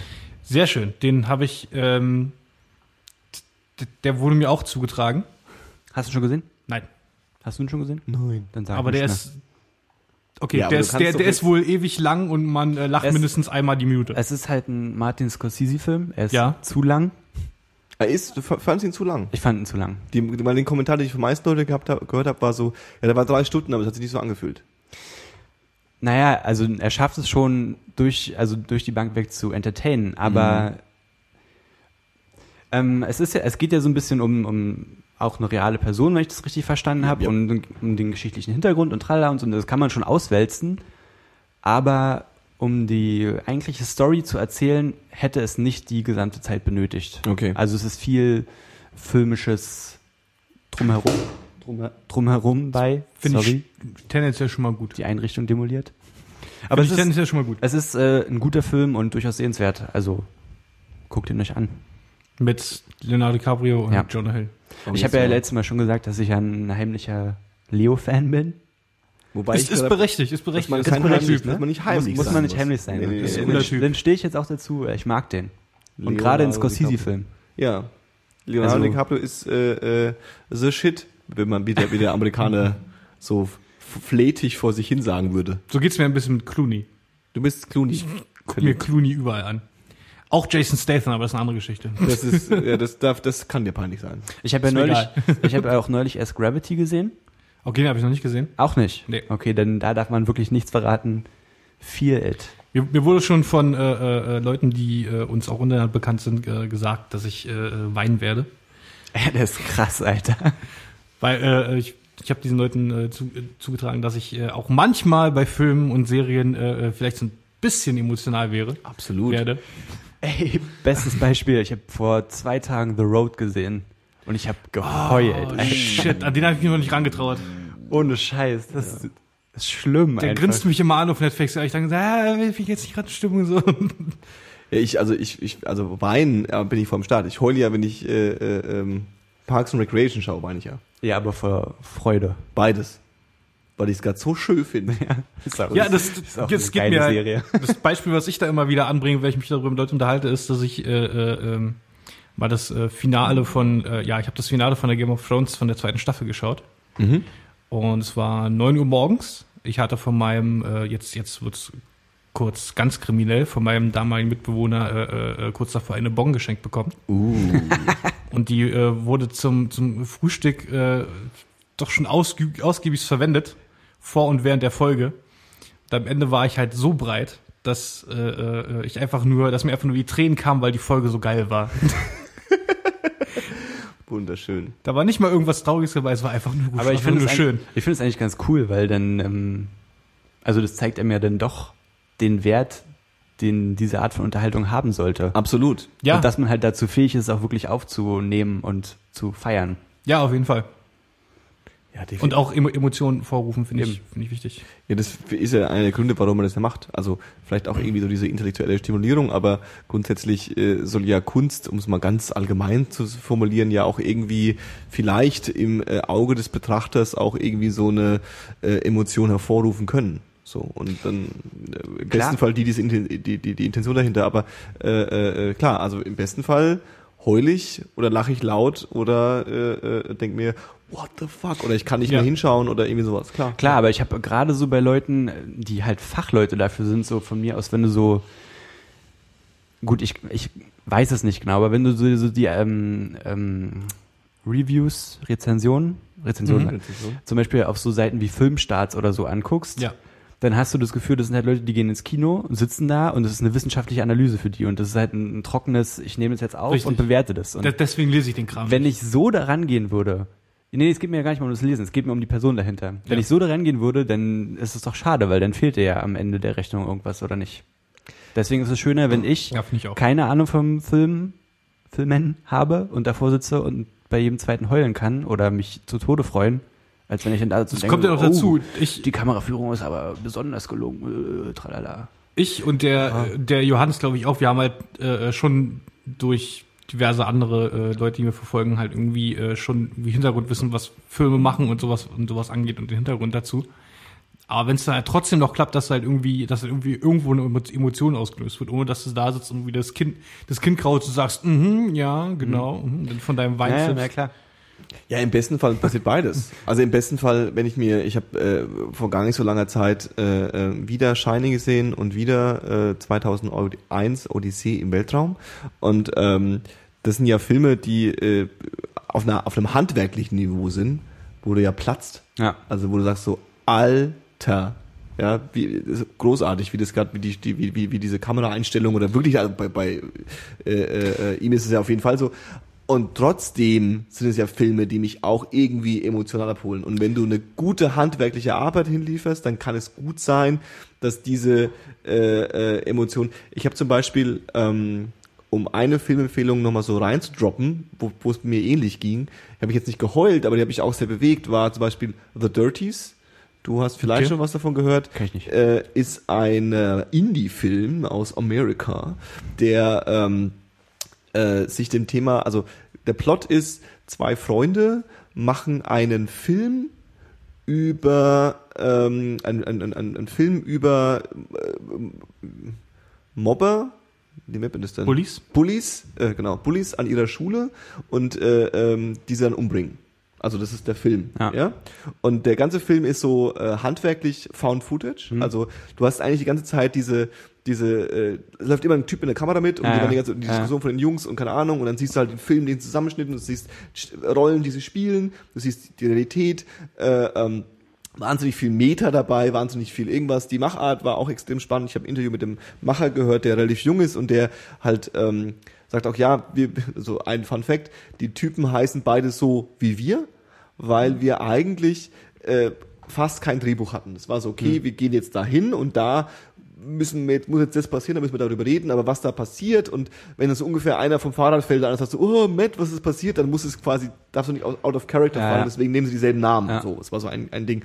Und der Film ist äh, handwerklich irgendwie speziell, aber auch ein Film, der mich wirklich äh, äh, äh, mitgenommen hat, äh, ja, sch- schon allein vom Thema und wie es rübergebracht wurde.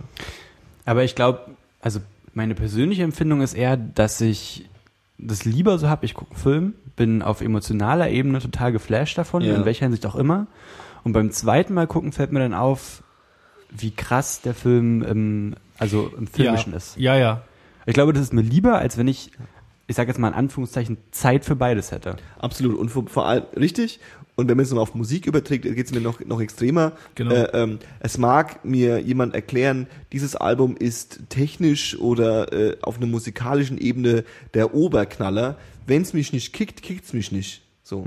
Dann kann ich zwar sagen, ja, ja, was weiß ich, äh, äh, äh, äh, Pink Floyd ist ein böses Beispiel, Pink Floyd finde ich gut, aber Pink Floyd sind großartige Musikschaffende. Pink Floyd wäre bei mir das Beispiel. So, da bin ich irgendwie Ja, nie genau. rangekommen. Ich bin Ja, jetzt genau. völlig bewusst, dass die halt krass, krassen Scheiß gemacht Richtig. haben, aber ich komme da nicht ran. Richtig, richtig, richtig. Und äh, äh, ja, und das ist dann, ich kann das irgendwie verintellektualisieren und so Sachen zu verintellektualisieren ist ja auch irgendwie ein Hobby von mir, aber ähm, es ist nicht der Grund, warum ich es konsumiere. Also der Grund ist Ja. immer noch, wenn ich Sachen viel konsumiere, ist, weil sie mich flashen. Genau. Wenn, wenn halt, wie Paul schon sagte, halt die, der technische Aspekt halt danach dann rauskommt, dann ist es umso besser irgendwie, wenn man das auch noch appreciaten kann. Aber das ist Fall. ja im Prinzip genau das Gleiche. Also wie Johannes schon meinte, wenn dieses bei der Musik, es kickt mich oder es kickt mich nicht. Also wenn ich Ja, ein ja. Album zum ersten Mal höre, dann habe ich entweder Bock auf das Album oder nicht. Und beim zweiten Mal hören kann ich dann sagen, oh, und es ist aber auch Ja, genau, ziemlich genau, gut ich. produziert und was weiß ich. Was uns zu einem Thema bringt, das wir äh, äh, jedes Mal ansprechen, Du meinst Beats Music? das hätte ich jetzt mal so weggelassen. Das kann man ja immer diskutieren. Aber Dave. ich habe exklusive Informationen. Äh, die hast du bestimmt beim nächsten Mal auch noch. Okay, Beats Music. Du verrennt, du zerstörst meine geile Überleitung. Der Paul hat mir gerade erzählt, wie großartig gewesen, er. Musik findet und dass es irgendwie was flashen muss. Ich hab Dann das hätte schon mitbekommen. gesagt, Aber andererseits, hey Paul, was flash ich denn gerade? Und dann wäre man so voll drin gewesen. Alle hätten so, Bau! und haben es Andererseits- mega drauf. Jetzt muss ich hier so einen Meter drüber reden, weil du weißt, wie ich bin, Dave. Aber ich, ich das, das Ding ist, okay, da kommen wir gleich zu. Andererseits haben wir es angesprochen und äh, ich habe keine Richtig. Ahnung davon, deswegen würde es mich schon interessieren, was da jetzt abgeht. Beats Music.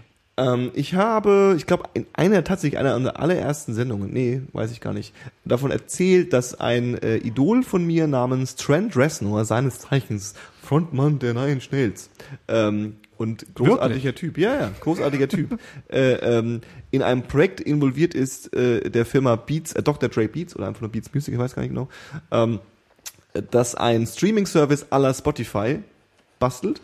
Und äh, der hieß damals noch anders, ich habe schon vergessen, wie er hieß. Jetzt ist er irgendwie vor ein paar Tagen gelauncht. Natürlich ist er gegeoblockt, wie das so ist in der heutigen äh, Content-Industrie. Man darf das nicht hören, sonst geht man in Kast. Wie lange hat Spotify bis hier gebraucht? Ewig. Also bestimmt ein Jahr oder so, zwei auf jeden Fall. Ja. Ähm, ich kann mir vorstellen, äh, dass das vielleicht diesmal schneller geht, weil mittlerweile ja Spotify, RDO, äh, die großen Konkurrenten Google Music, äh, äh, iTunes, Radio von mir aus auch noch, ähm, ja schon überall verfügbar sind oder mehr verfügbar sind. Das heißt, wenn du da irgendwie mitspielen willst auf dem Level, musst du halt relativ schnell äh, überall mitspielen. Ähm, so, der ist gelauncht, der heißt äh, Beats Music ähm, äh, als als so Frontmänner, die das Ganze entwickelt haben oder irgendwie äh, unter ihre Fittiche genommen haben, ist natürlich Dr. Dre, Trent Reznor und äh, Jimmy Lovine, äh, äh, der ich glaube unter anderem die Marshall, Marshall Mathers LP produced hat. Ich weiß es gar nicht. Ich glaube schon. Also der ist so ein, so ein, so ein relativ äh, bekannter äh, Produzent. Mir hat er jetzt persönlich nicht so viel gesagt. Ähm, und äh, ja, ist ein Streaming-Service, sieht halt so ein bisschen Beats-mäßig äh, äh, aufgehübscht auf. Und ihr Kernargument, was sie haben, sie haben eine Firma gekauft, die hieß Moog, M-O-G, nicht Moog, sondern Mock wahrscheinlich eher. Ähm, das war auch ein, oder ist auch ein Streaming-Service.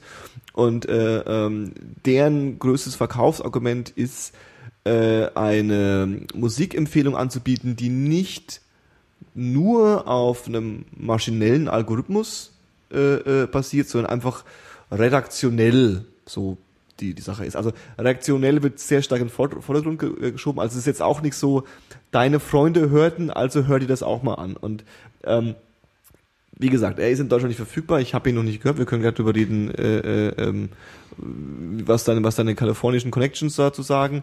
Aber das interessante, interessante Aspekt ist tatsächlich nicht, dass es da Musik gibt, sondern Sondern die andere Aspekt Recommendations. ist- ja, ja, ist- sollen genau. die Das geht, das geht mir genauso. Ähm, jetzt, was, was sagt die Front? Ja, äh, äh, die, die Front, äh, äh, äh, die Front sagt, kannst du mir bitte mein Handy rübergeben, das wäre großartig. Jetzt rast es aber nicht aus. Hier, warte mal ganz kurz. Dum, dum, dum.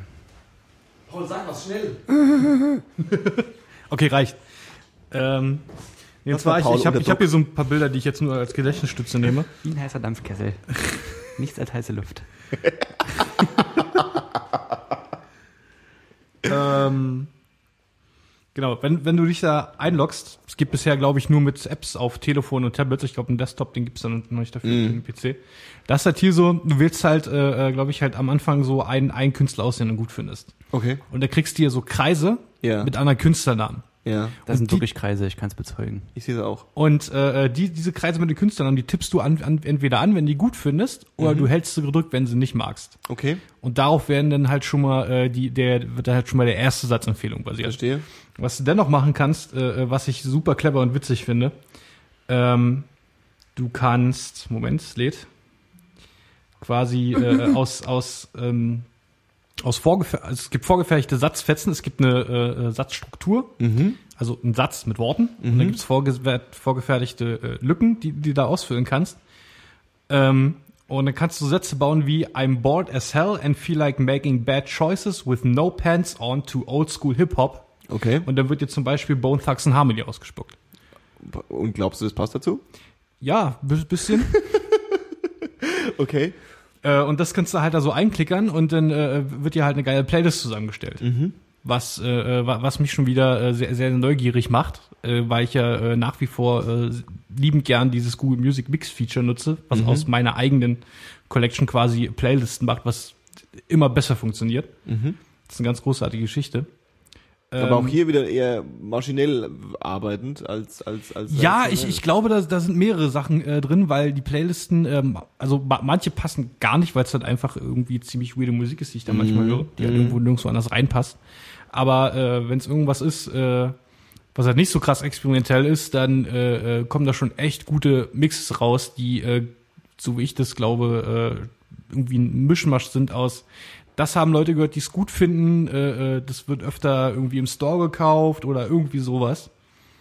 Ähm, also da wird sich schon Mühe gegeben, das finde ich schon ganz gut. ich finde halt so spannend an dieser ganzen Sache, vielleicht über, überinterpretiere ich das auch immer wieder mal wieder, aber ähm, wir sind in einer Zeit, wo glaube ich mittlerweile naja, immer mehr sich der äh, äh, Gedanke durchsetzt, okay, Musik ist immer da, Mhm. Musik ist immer verfügbar. Also diese äh, äh, äh, die Musikindustrie als diejenigen, die Musik äh, produzieren und herstellen, so richtig maschinell und analog und die das dann verkaufen, die haben so ein bisschen ihre Rolle verloren. So. Also sowohl in der, in der Distribution braucht man sie eigentlich zum Großteil nicht mehr, man braucht sie mittlerweile sogar im Marketing theoretisch nicht mal mehr, man braucht sie Ja. nicht in der Herstellung von Musik, im, im, weil man das einfach alles selbst machen kann. Und die, die Frage, die so ein bisschen ist, äh, ähm, das geht ja, du kannst ja mit jedem drüber reden, der sich mit Musik gern beschäftigt. Okay, wie findest du neue Musik? Wie blickst du noch durch? Wie hältst du noch durch? Und ähm, die, ich habe immer gehofft, dass die Journal, der Journalismus, ja, also die Musikmagazine, da irgendwie äh, äh, ihren, ihren, ihren, ihren, ihren Nutzen finden, ja, oder ihren Ja. Zweck finden, wobei da natürlich eher naja, Empfehlungen schwierig, sondern eher so, ja, das ist gut, nee, das ist blöd, nee, der eine hat den überfahren, also es ist eher so ein bisschen halt Journalisten, ne? Und ähm, äh, ich fand es spannend, dass quasi Dr. Dre, der natürlich mit seinen Dre Beats irgendwie da äh, ähm, Vorreiter ist als, okay, ich verkaufe dieses gesamte, diese Musik-Experience als Ja, ja, Produkt, ja. bla bla bla. Kann man jetzt irgendwie alles als Schwall-Schwall ansehen, aber sagen, okay, wo finden wir unseren Spot und sagen, okay, wir übernehmen jetzt mal die Rolle, äh, äh, äh, Leuten Musik zu empfehlen und wir, wir schauen uns dafür Musik, wie sie funktioniert, anders an. Und ähm, also Last FM, so als einer der Vorreiter. Ich war, bin und na, bin nicht mehr, aber war großer Last FM-Fan, weil ich die Idee großartig fand. Aber wenn man das sich so ein bisschen technisch anschaut, worauf das basiert, basiert es ja dann doch eher so auf einem Taggen, auf Wörtern. Ja. Ja, Ja, man ja. muss es ja immer irgendwie wieder runterbrechen. Äh, ähm, und dann heißt es halt, okay, du magst äh, Nordic äh, Dark and Black Metal Folk, Ja. so und das die eine Band hat diesen Tag und die andere Band hat diesen Tag auch, deswegen magst du die andere Band bestimmt auch. Ähm, wir haben es schon häufiger mal darüber gehabt. Das ist nicht, wie es immer funktioniert, weil wenn ich eine gute Dark and Nordic Black Metal Folk Band habe, ist die Frage, ob ich unbedingt noch eine brauche oder gibt's vielleicht äh, ähm, also vielleicht kann sogar äh, äh, ein Algorithmus oder irgendjemand bemerken, okay, wie ist denn meine Evolution? Also was habe ich denn vorher gehört? Was habe ich jetzt gehört? Was Genau. wäre vielleicht der nächste Schritt? Ja, vielleicht habe ich mich jetzt erst, äh, äh, äh, bin ich jetzt erst bereit für Black and Swedish Folk und ohne mit Black Metal. Weißt du, was ich meine? So, also Ja, genau. Vielleicht passiert das jetzt erst. Oder, oder hat so angefangen, äh, bei so simpleren Sachen wie eher äh, äh, der, der, der Bassist bei der Band macht noch das und das Projekt. Richtig, genau, genau. mit anzeigen. Solche Sachen sind natürlich auch Und da spannend. freue ich mich halt auf äh, Beats Music in Deutschland, aber ähm, bis wir uns von Beats Music äh, Musik vorschlagen können, äh, müssen wir das halt noch machen. Oh, das hast du, das hast du absichtlich gemacht, ne? Aber du, Ja. finde ich gut, finde ich gut. Hast Ich, will du gut aber, ich habe aber ganz kurz noch eine Frage, sorry. Bitte. Jetzt machst du Pause kaputt, ich glaub's nicht. Ähm, Ist nicht schlimm. Also Beats Music schafft es dann. Wissen wir nicht. Wir Wissen haben es wir alle nicht. Aber ihr hofft darauf, oder wie? Wir hoffen darauf. Ja, ja. Das ist auf jeden Fall was, was ich mit großem Interesse verfolge. Aber ich sag mal, weil du äh, in diese vorhin in den Kommentaren geschrieben hattest, maschinelle Mhm.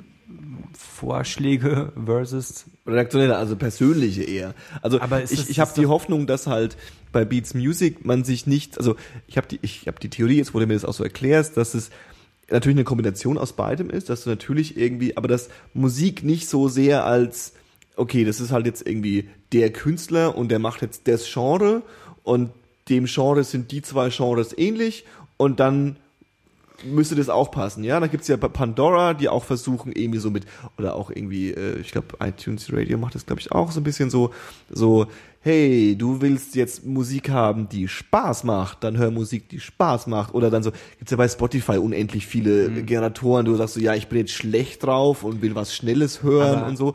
Aber so wirklich funktionieren tut es meiner Meinung nach Meine nicht. Frage zielt aber auf was anderes ab. Ähm, es ist doch, wenn ich das so groß anbieten möchte, weltweit, wie auch immer, dann ist es doch ohne die maschinelle Komponente überhaupt nicht möglich. Ja, ja, nicht? ja, klar.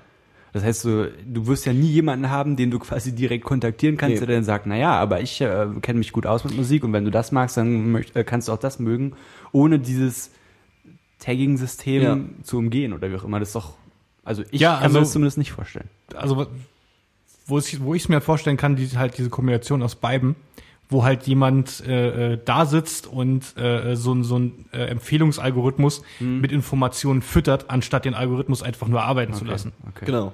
Und äh, gerade so äh, Last.fm hat ja so ein bisschen dieses, dieses, äh, was im Web 2.0 ja ganz äh, äh, in war, dieses Crowdsourcing, ja, oder dieser äh, ähm, User-Generated Content. Also Leute hören das und was jetzt ich höre. Und das hat ja auch zum Teil funktioniert. Also jemand, der A hört, mag vielleicht auch B. Hm. Aber jetzt blödes Beispiel, wenn du zu jemandem gehst, oder bei Spotify gibt's ja auch diese Recommended oder äh, äh, ähnliche Künstler. Klar, wenn du zu Kanye West gehst, dann schaust du dir, welche Künstler werden noch empfohlen. Ja, das sind halt die anderen Top 5 Rapper, weil Kanye West ist halt einfach äh, äh, ein extrem erfolgreicher Hip-Hop-Künstler.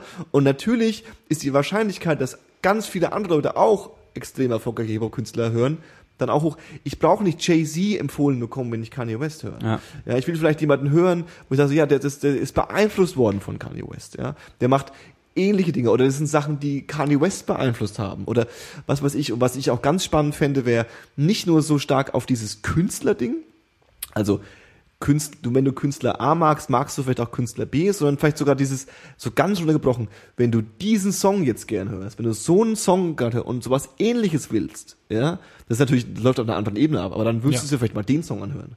Ja, oder mal den Song, weil das ist ja dann auch häufig das Problem, okay, dann empfehlen sie mir Jay-Z, ja, wo fange ich denn jetzt an?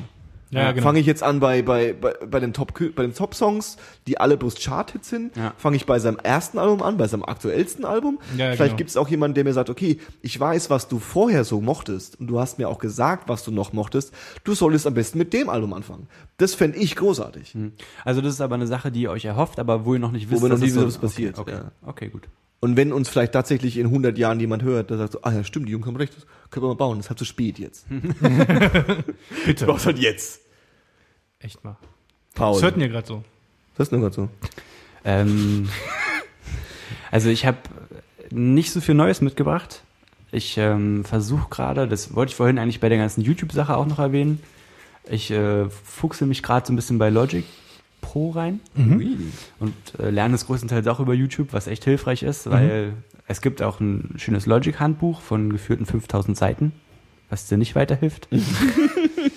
Und YouTube Ja. hilft da stark. Und äh, deswegen habe ich aber viel so Sachen gehört, die mir halt in den letzten paar Jahren untergekommen sind, die mich irgendwie, wo ich gedacht habe, ey, das ist ja geil und das könntest du vielleicht irgendwie samplen und was weiß ich. Ja. Und was ich halt vielleicht erwähnen könnte, ich habe darüber komischerweise viel Hardcore wieder gehört Mhm. und bin ein halbes Jahr zu spät auf das aktuellste Defeater-Album gestoßen. Das ist nicht schlimm. Das ist nicht schlimm. Wie Im heißt das Gegenteil, Zufall? das heißt Let Us Home. Let, Also nicht Let Us Home, sondern Briefe nach Hause. ah, let us home. Ja, ja, ich erinnere mich. Und ähm, ich finde es großartig. Das ein, die haben ein bisschen, also eigentlich ist es schon noch der gleiche Stil, aber die haben sich in der, die haben wohl einen neuen Drummer und der scheint auch das neue Album geschrieben zu haben und man hört es auch ein bisschen. Also es ist ein bisschen anders, aber es ist immer noch Defeater und es geht immer noch sehr gut nach vorn, kann ich nur empfehlen. Und darüber bin ich auch auf Bane gestoßen. Bane ist eine Hardcore-Band von dem ehemaligen Converge-Gitarristen. Mm, Ende der, also Mitte der 90er Jahre haben die sich gegründet.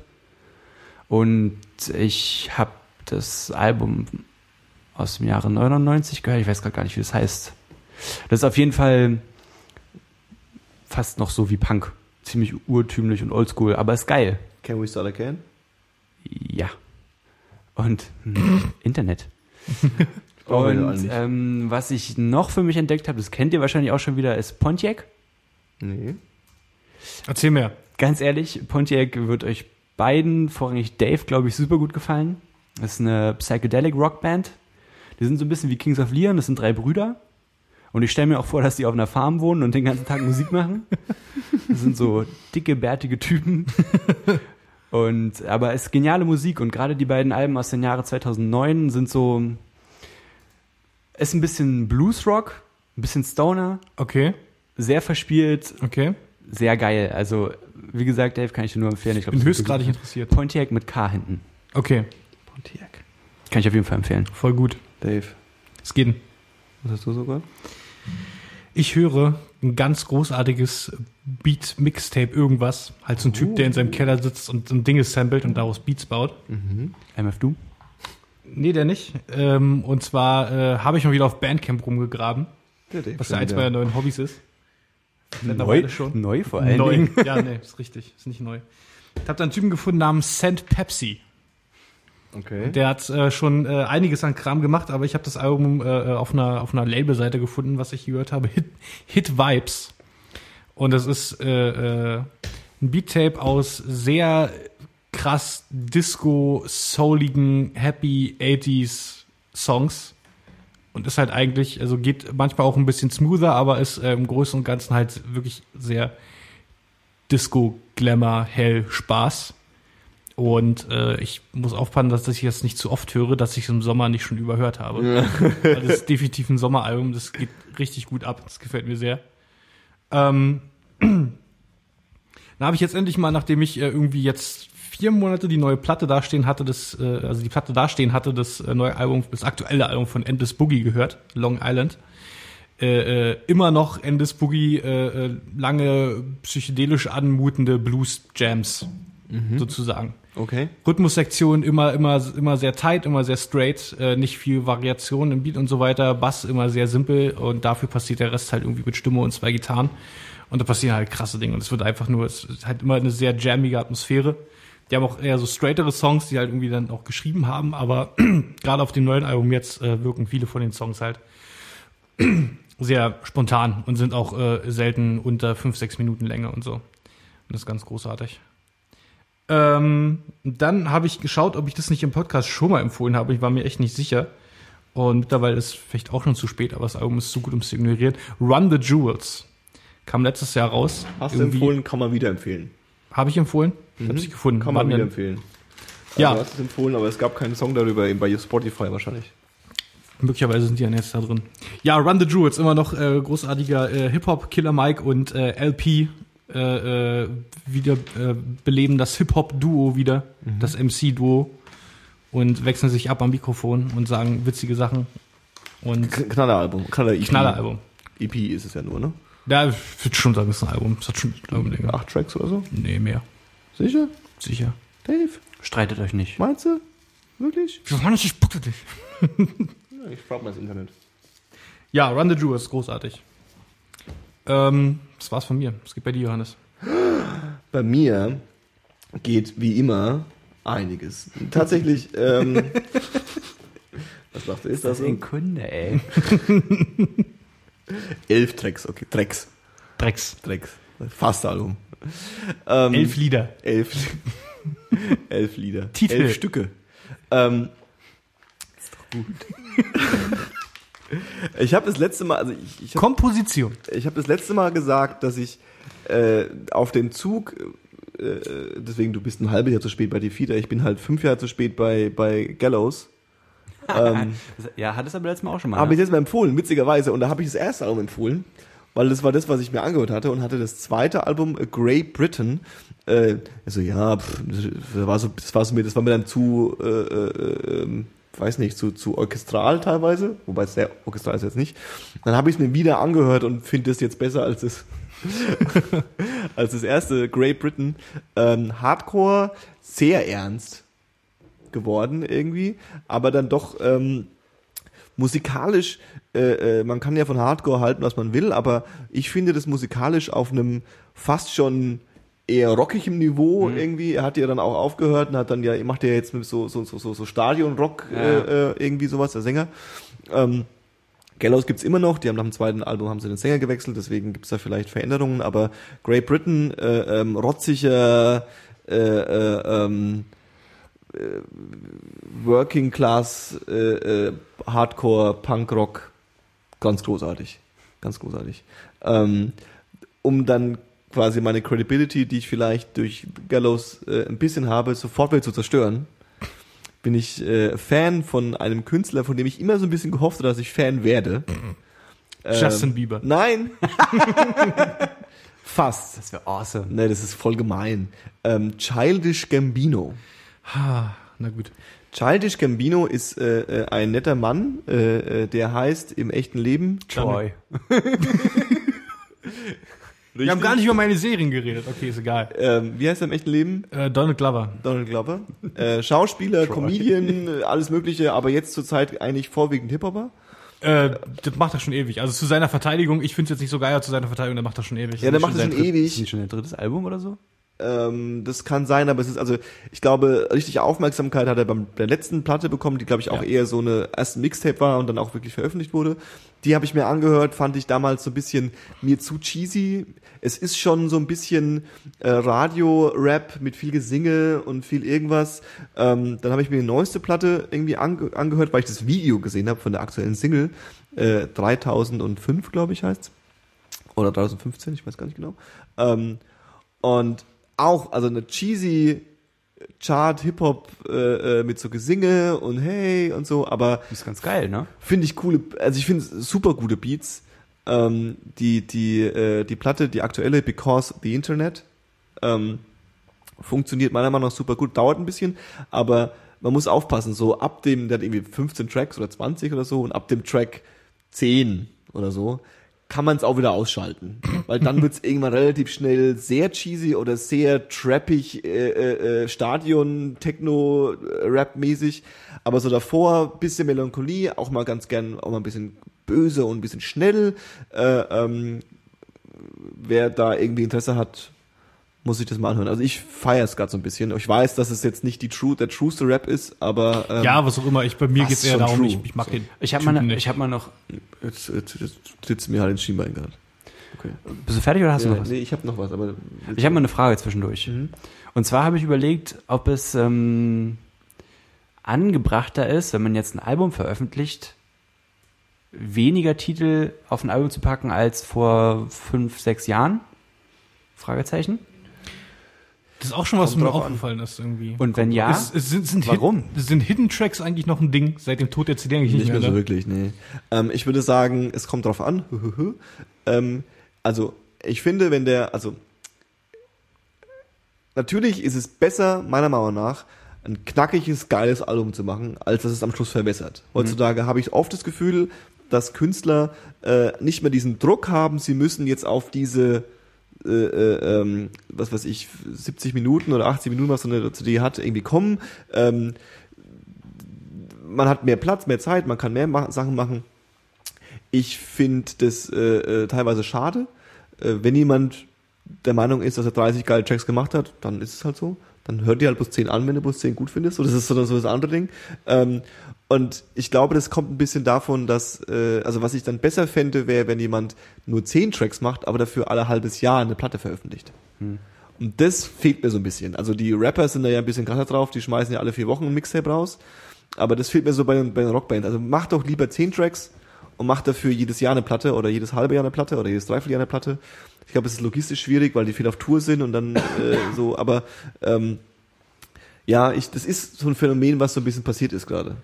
Ich habe ich hab halt überlegt, ob das was damit zu tun hat, dass die Aufmerksamkeitsspanne der Leute, also ob es ein Phänomen ist, dass man sich schwerer Ja. auf ein langes Album konzentrieren kann. Auch so auch von mir aus, um den Bogen ganz groß zu spannen, durch mehr Schnelllebigkeit oder so, dass man sagt, okay, ich höre mir, wie du schon sagst, zehn geile Tracks an als 18 durcheinandergewürfelte, wovon ich dann bloß sechs wirklich gut finde oder so. Ich glaube, es funktioniert immer noch, dass du ein Album irgendwie als Gesamtkonzept präsentieren kannst, wa- was du als Gesamtkonzept konsumieren willst, auch wenn es 30 Tracks hat.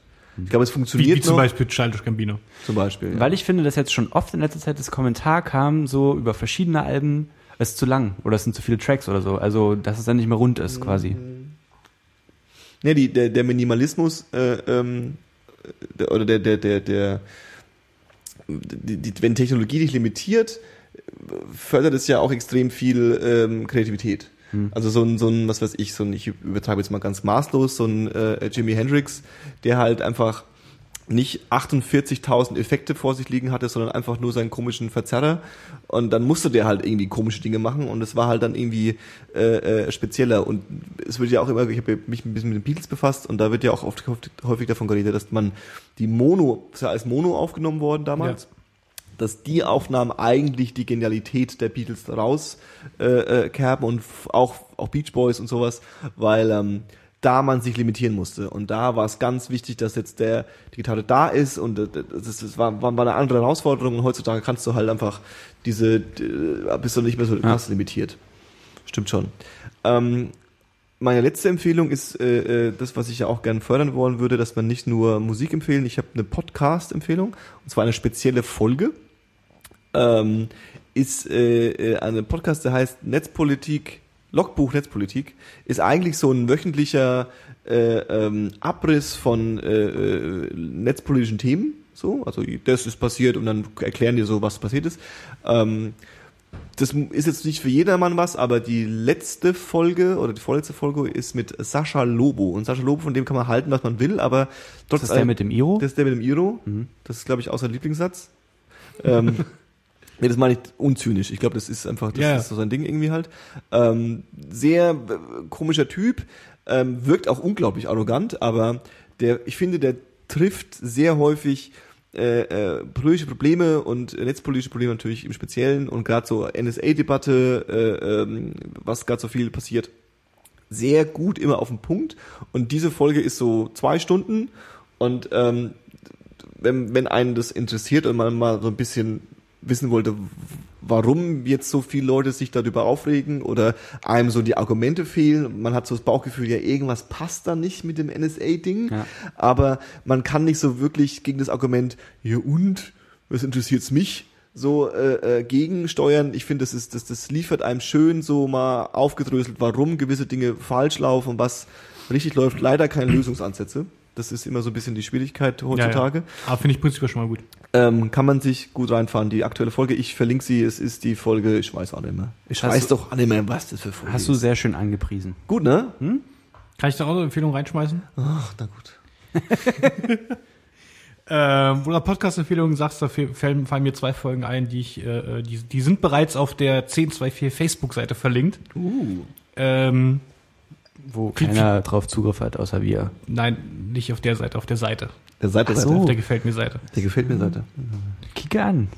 Kiek an. Was ist das dann so? Ist, ist schon eine Weile her. Ich glaube, das hat äh, nicht wirklich jemand gesehen, aber ich kann so wirklich nur wärmstens empfehlen, wenn man sich für so Weltraum und auch so ein bisschen die Wissenschaft dahinter äh, äh, interessiert und für Raumfahrt, äh, kann ich zwei Folgen äh, empfehlen vom, von der Joe Rogan Experience. Joe Rogan seines Zeichens halt äh, äh, Stand-up-Comedian und äh, UFC-Kommentator. Ähm, und halt Podcaster, Und Christus, Christus größtes Idol. vielleicht. Also ich glaube, Ohne Christus, Scheiß. Christus Ja? redet nur von Joe Rogan. Der würde dich ja, wahrscheinlich das ist auch schon gerade, hundertmal Joe Rogan? empfohlen. der würde dich wahrscheinlich gerade Auch mit ablecken. dir schon im Podcast hast du schon hundertmal empfohlen, Dave. Ja, da kann ich konzentrier dich wahrscheinlich doch eh mal. schon. Echt, pass doch mal auf. Ja, das weiß ich, dass mir Christoph schon mal was von Joe Rogan gesagt hat. Ähm, aber da kann ich den eh schon. Schöne Grüße Da an kannte ich Chriso den eh schon. Ich kannte Joe Rogan schon, da hat irgendwie. Äh, Da war äh, Chriso noch in Deutschland. richtig. da hat Chriso irgendwie noch äh, in Frankfurt oder Sternburg mit einer anderen Sternburg-Flasche aufgemacht. So. Oh. Ich glaube, Chriso hat nie Sternburg getrunken. Ist egal.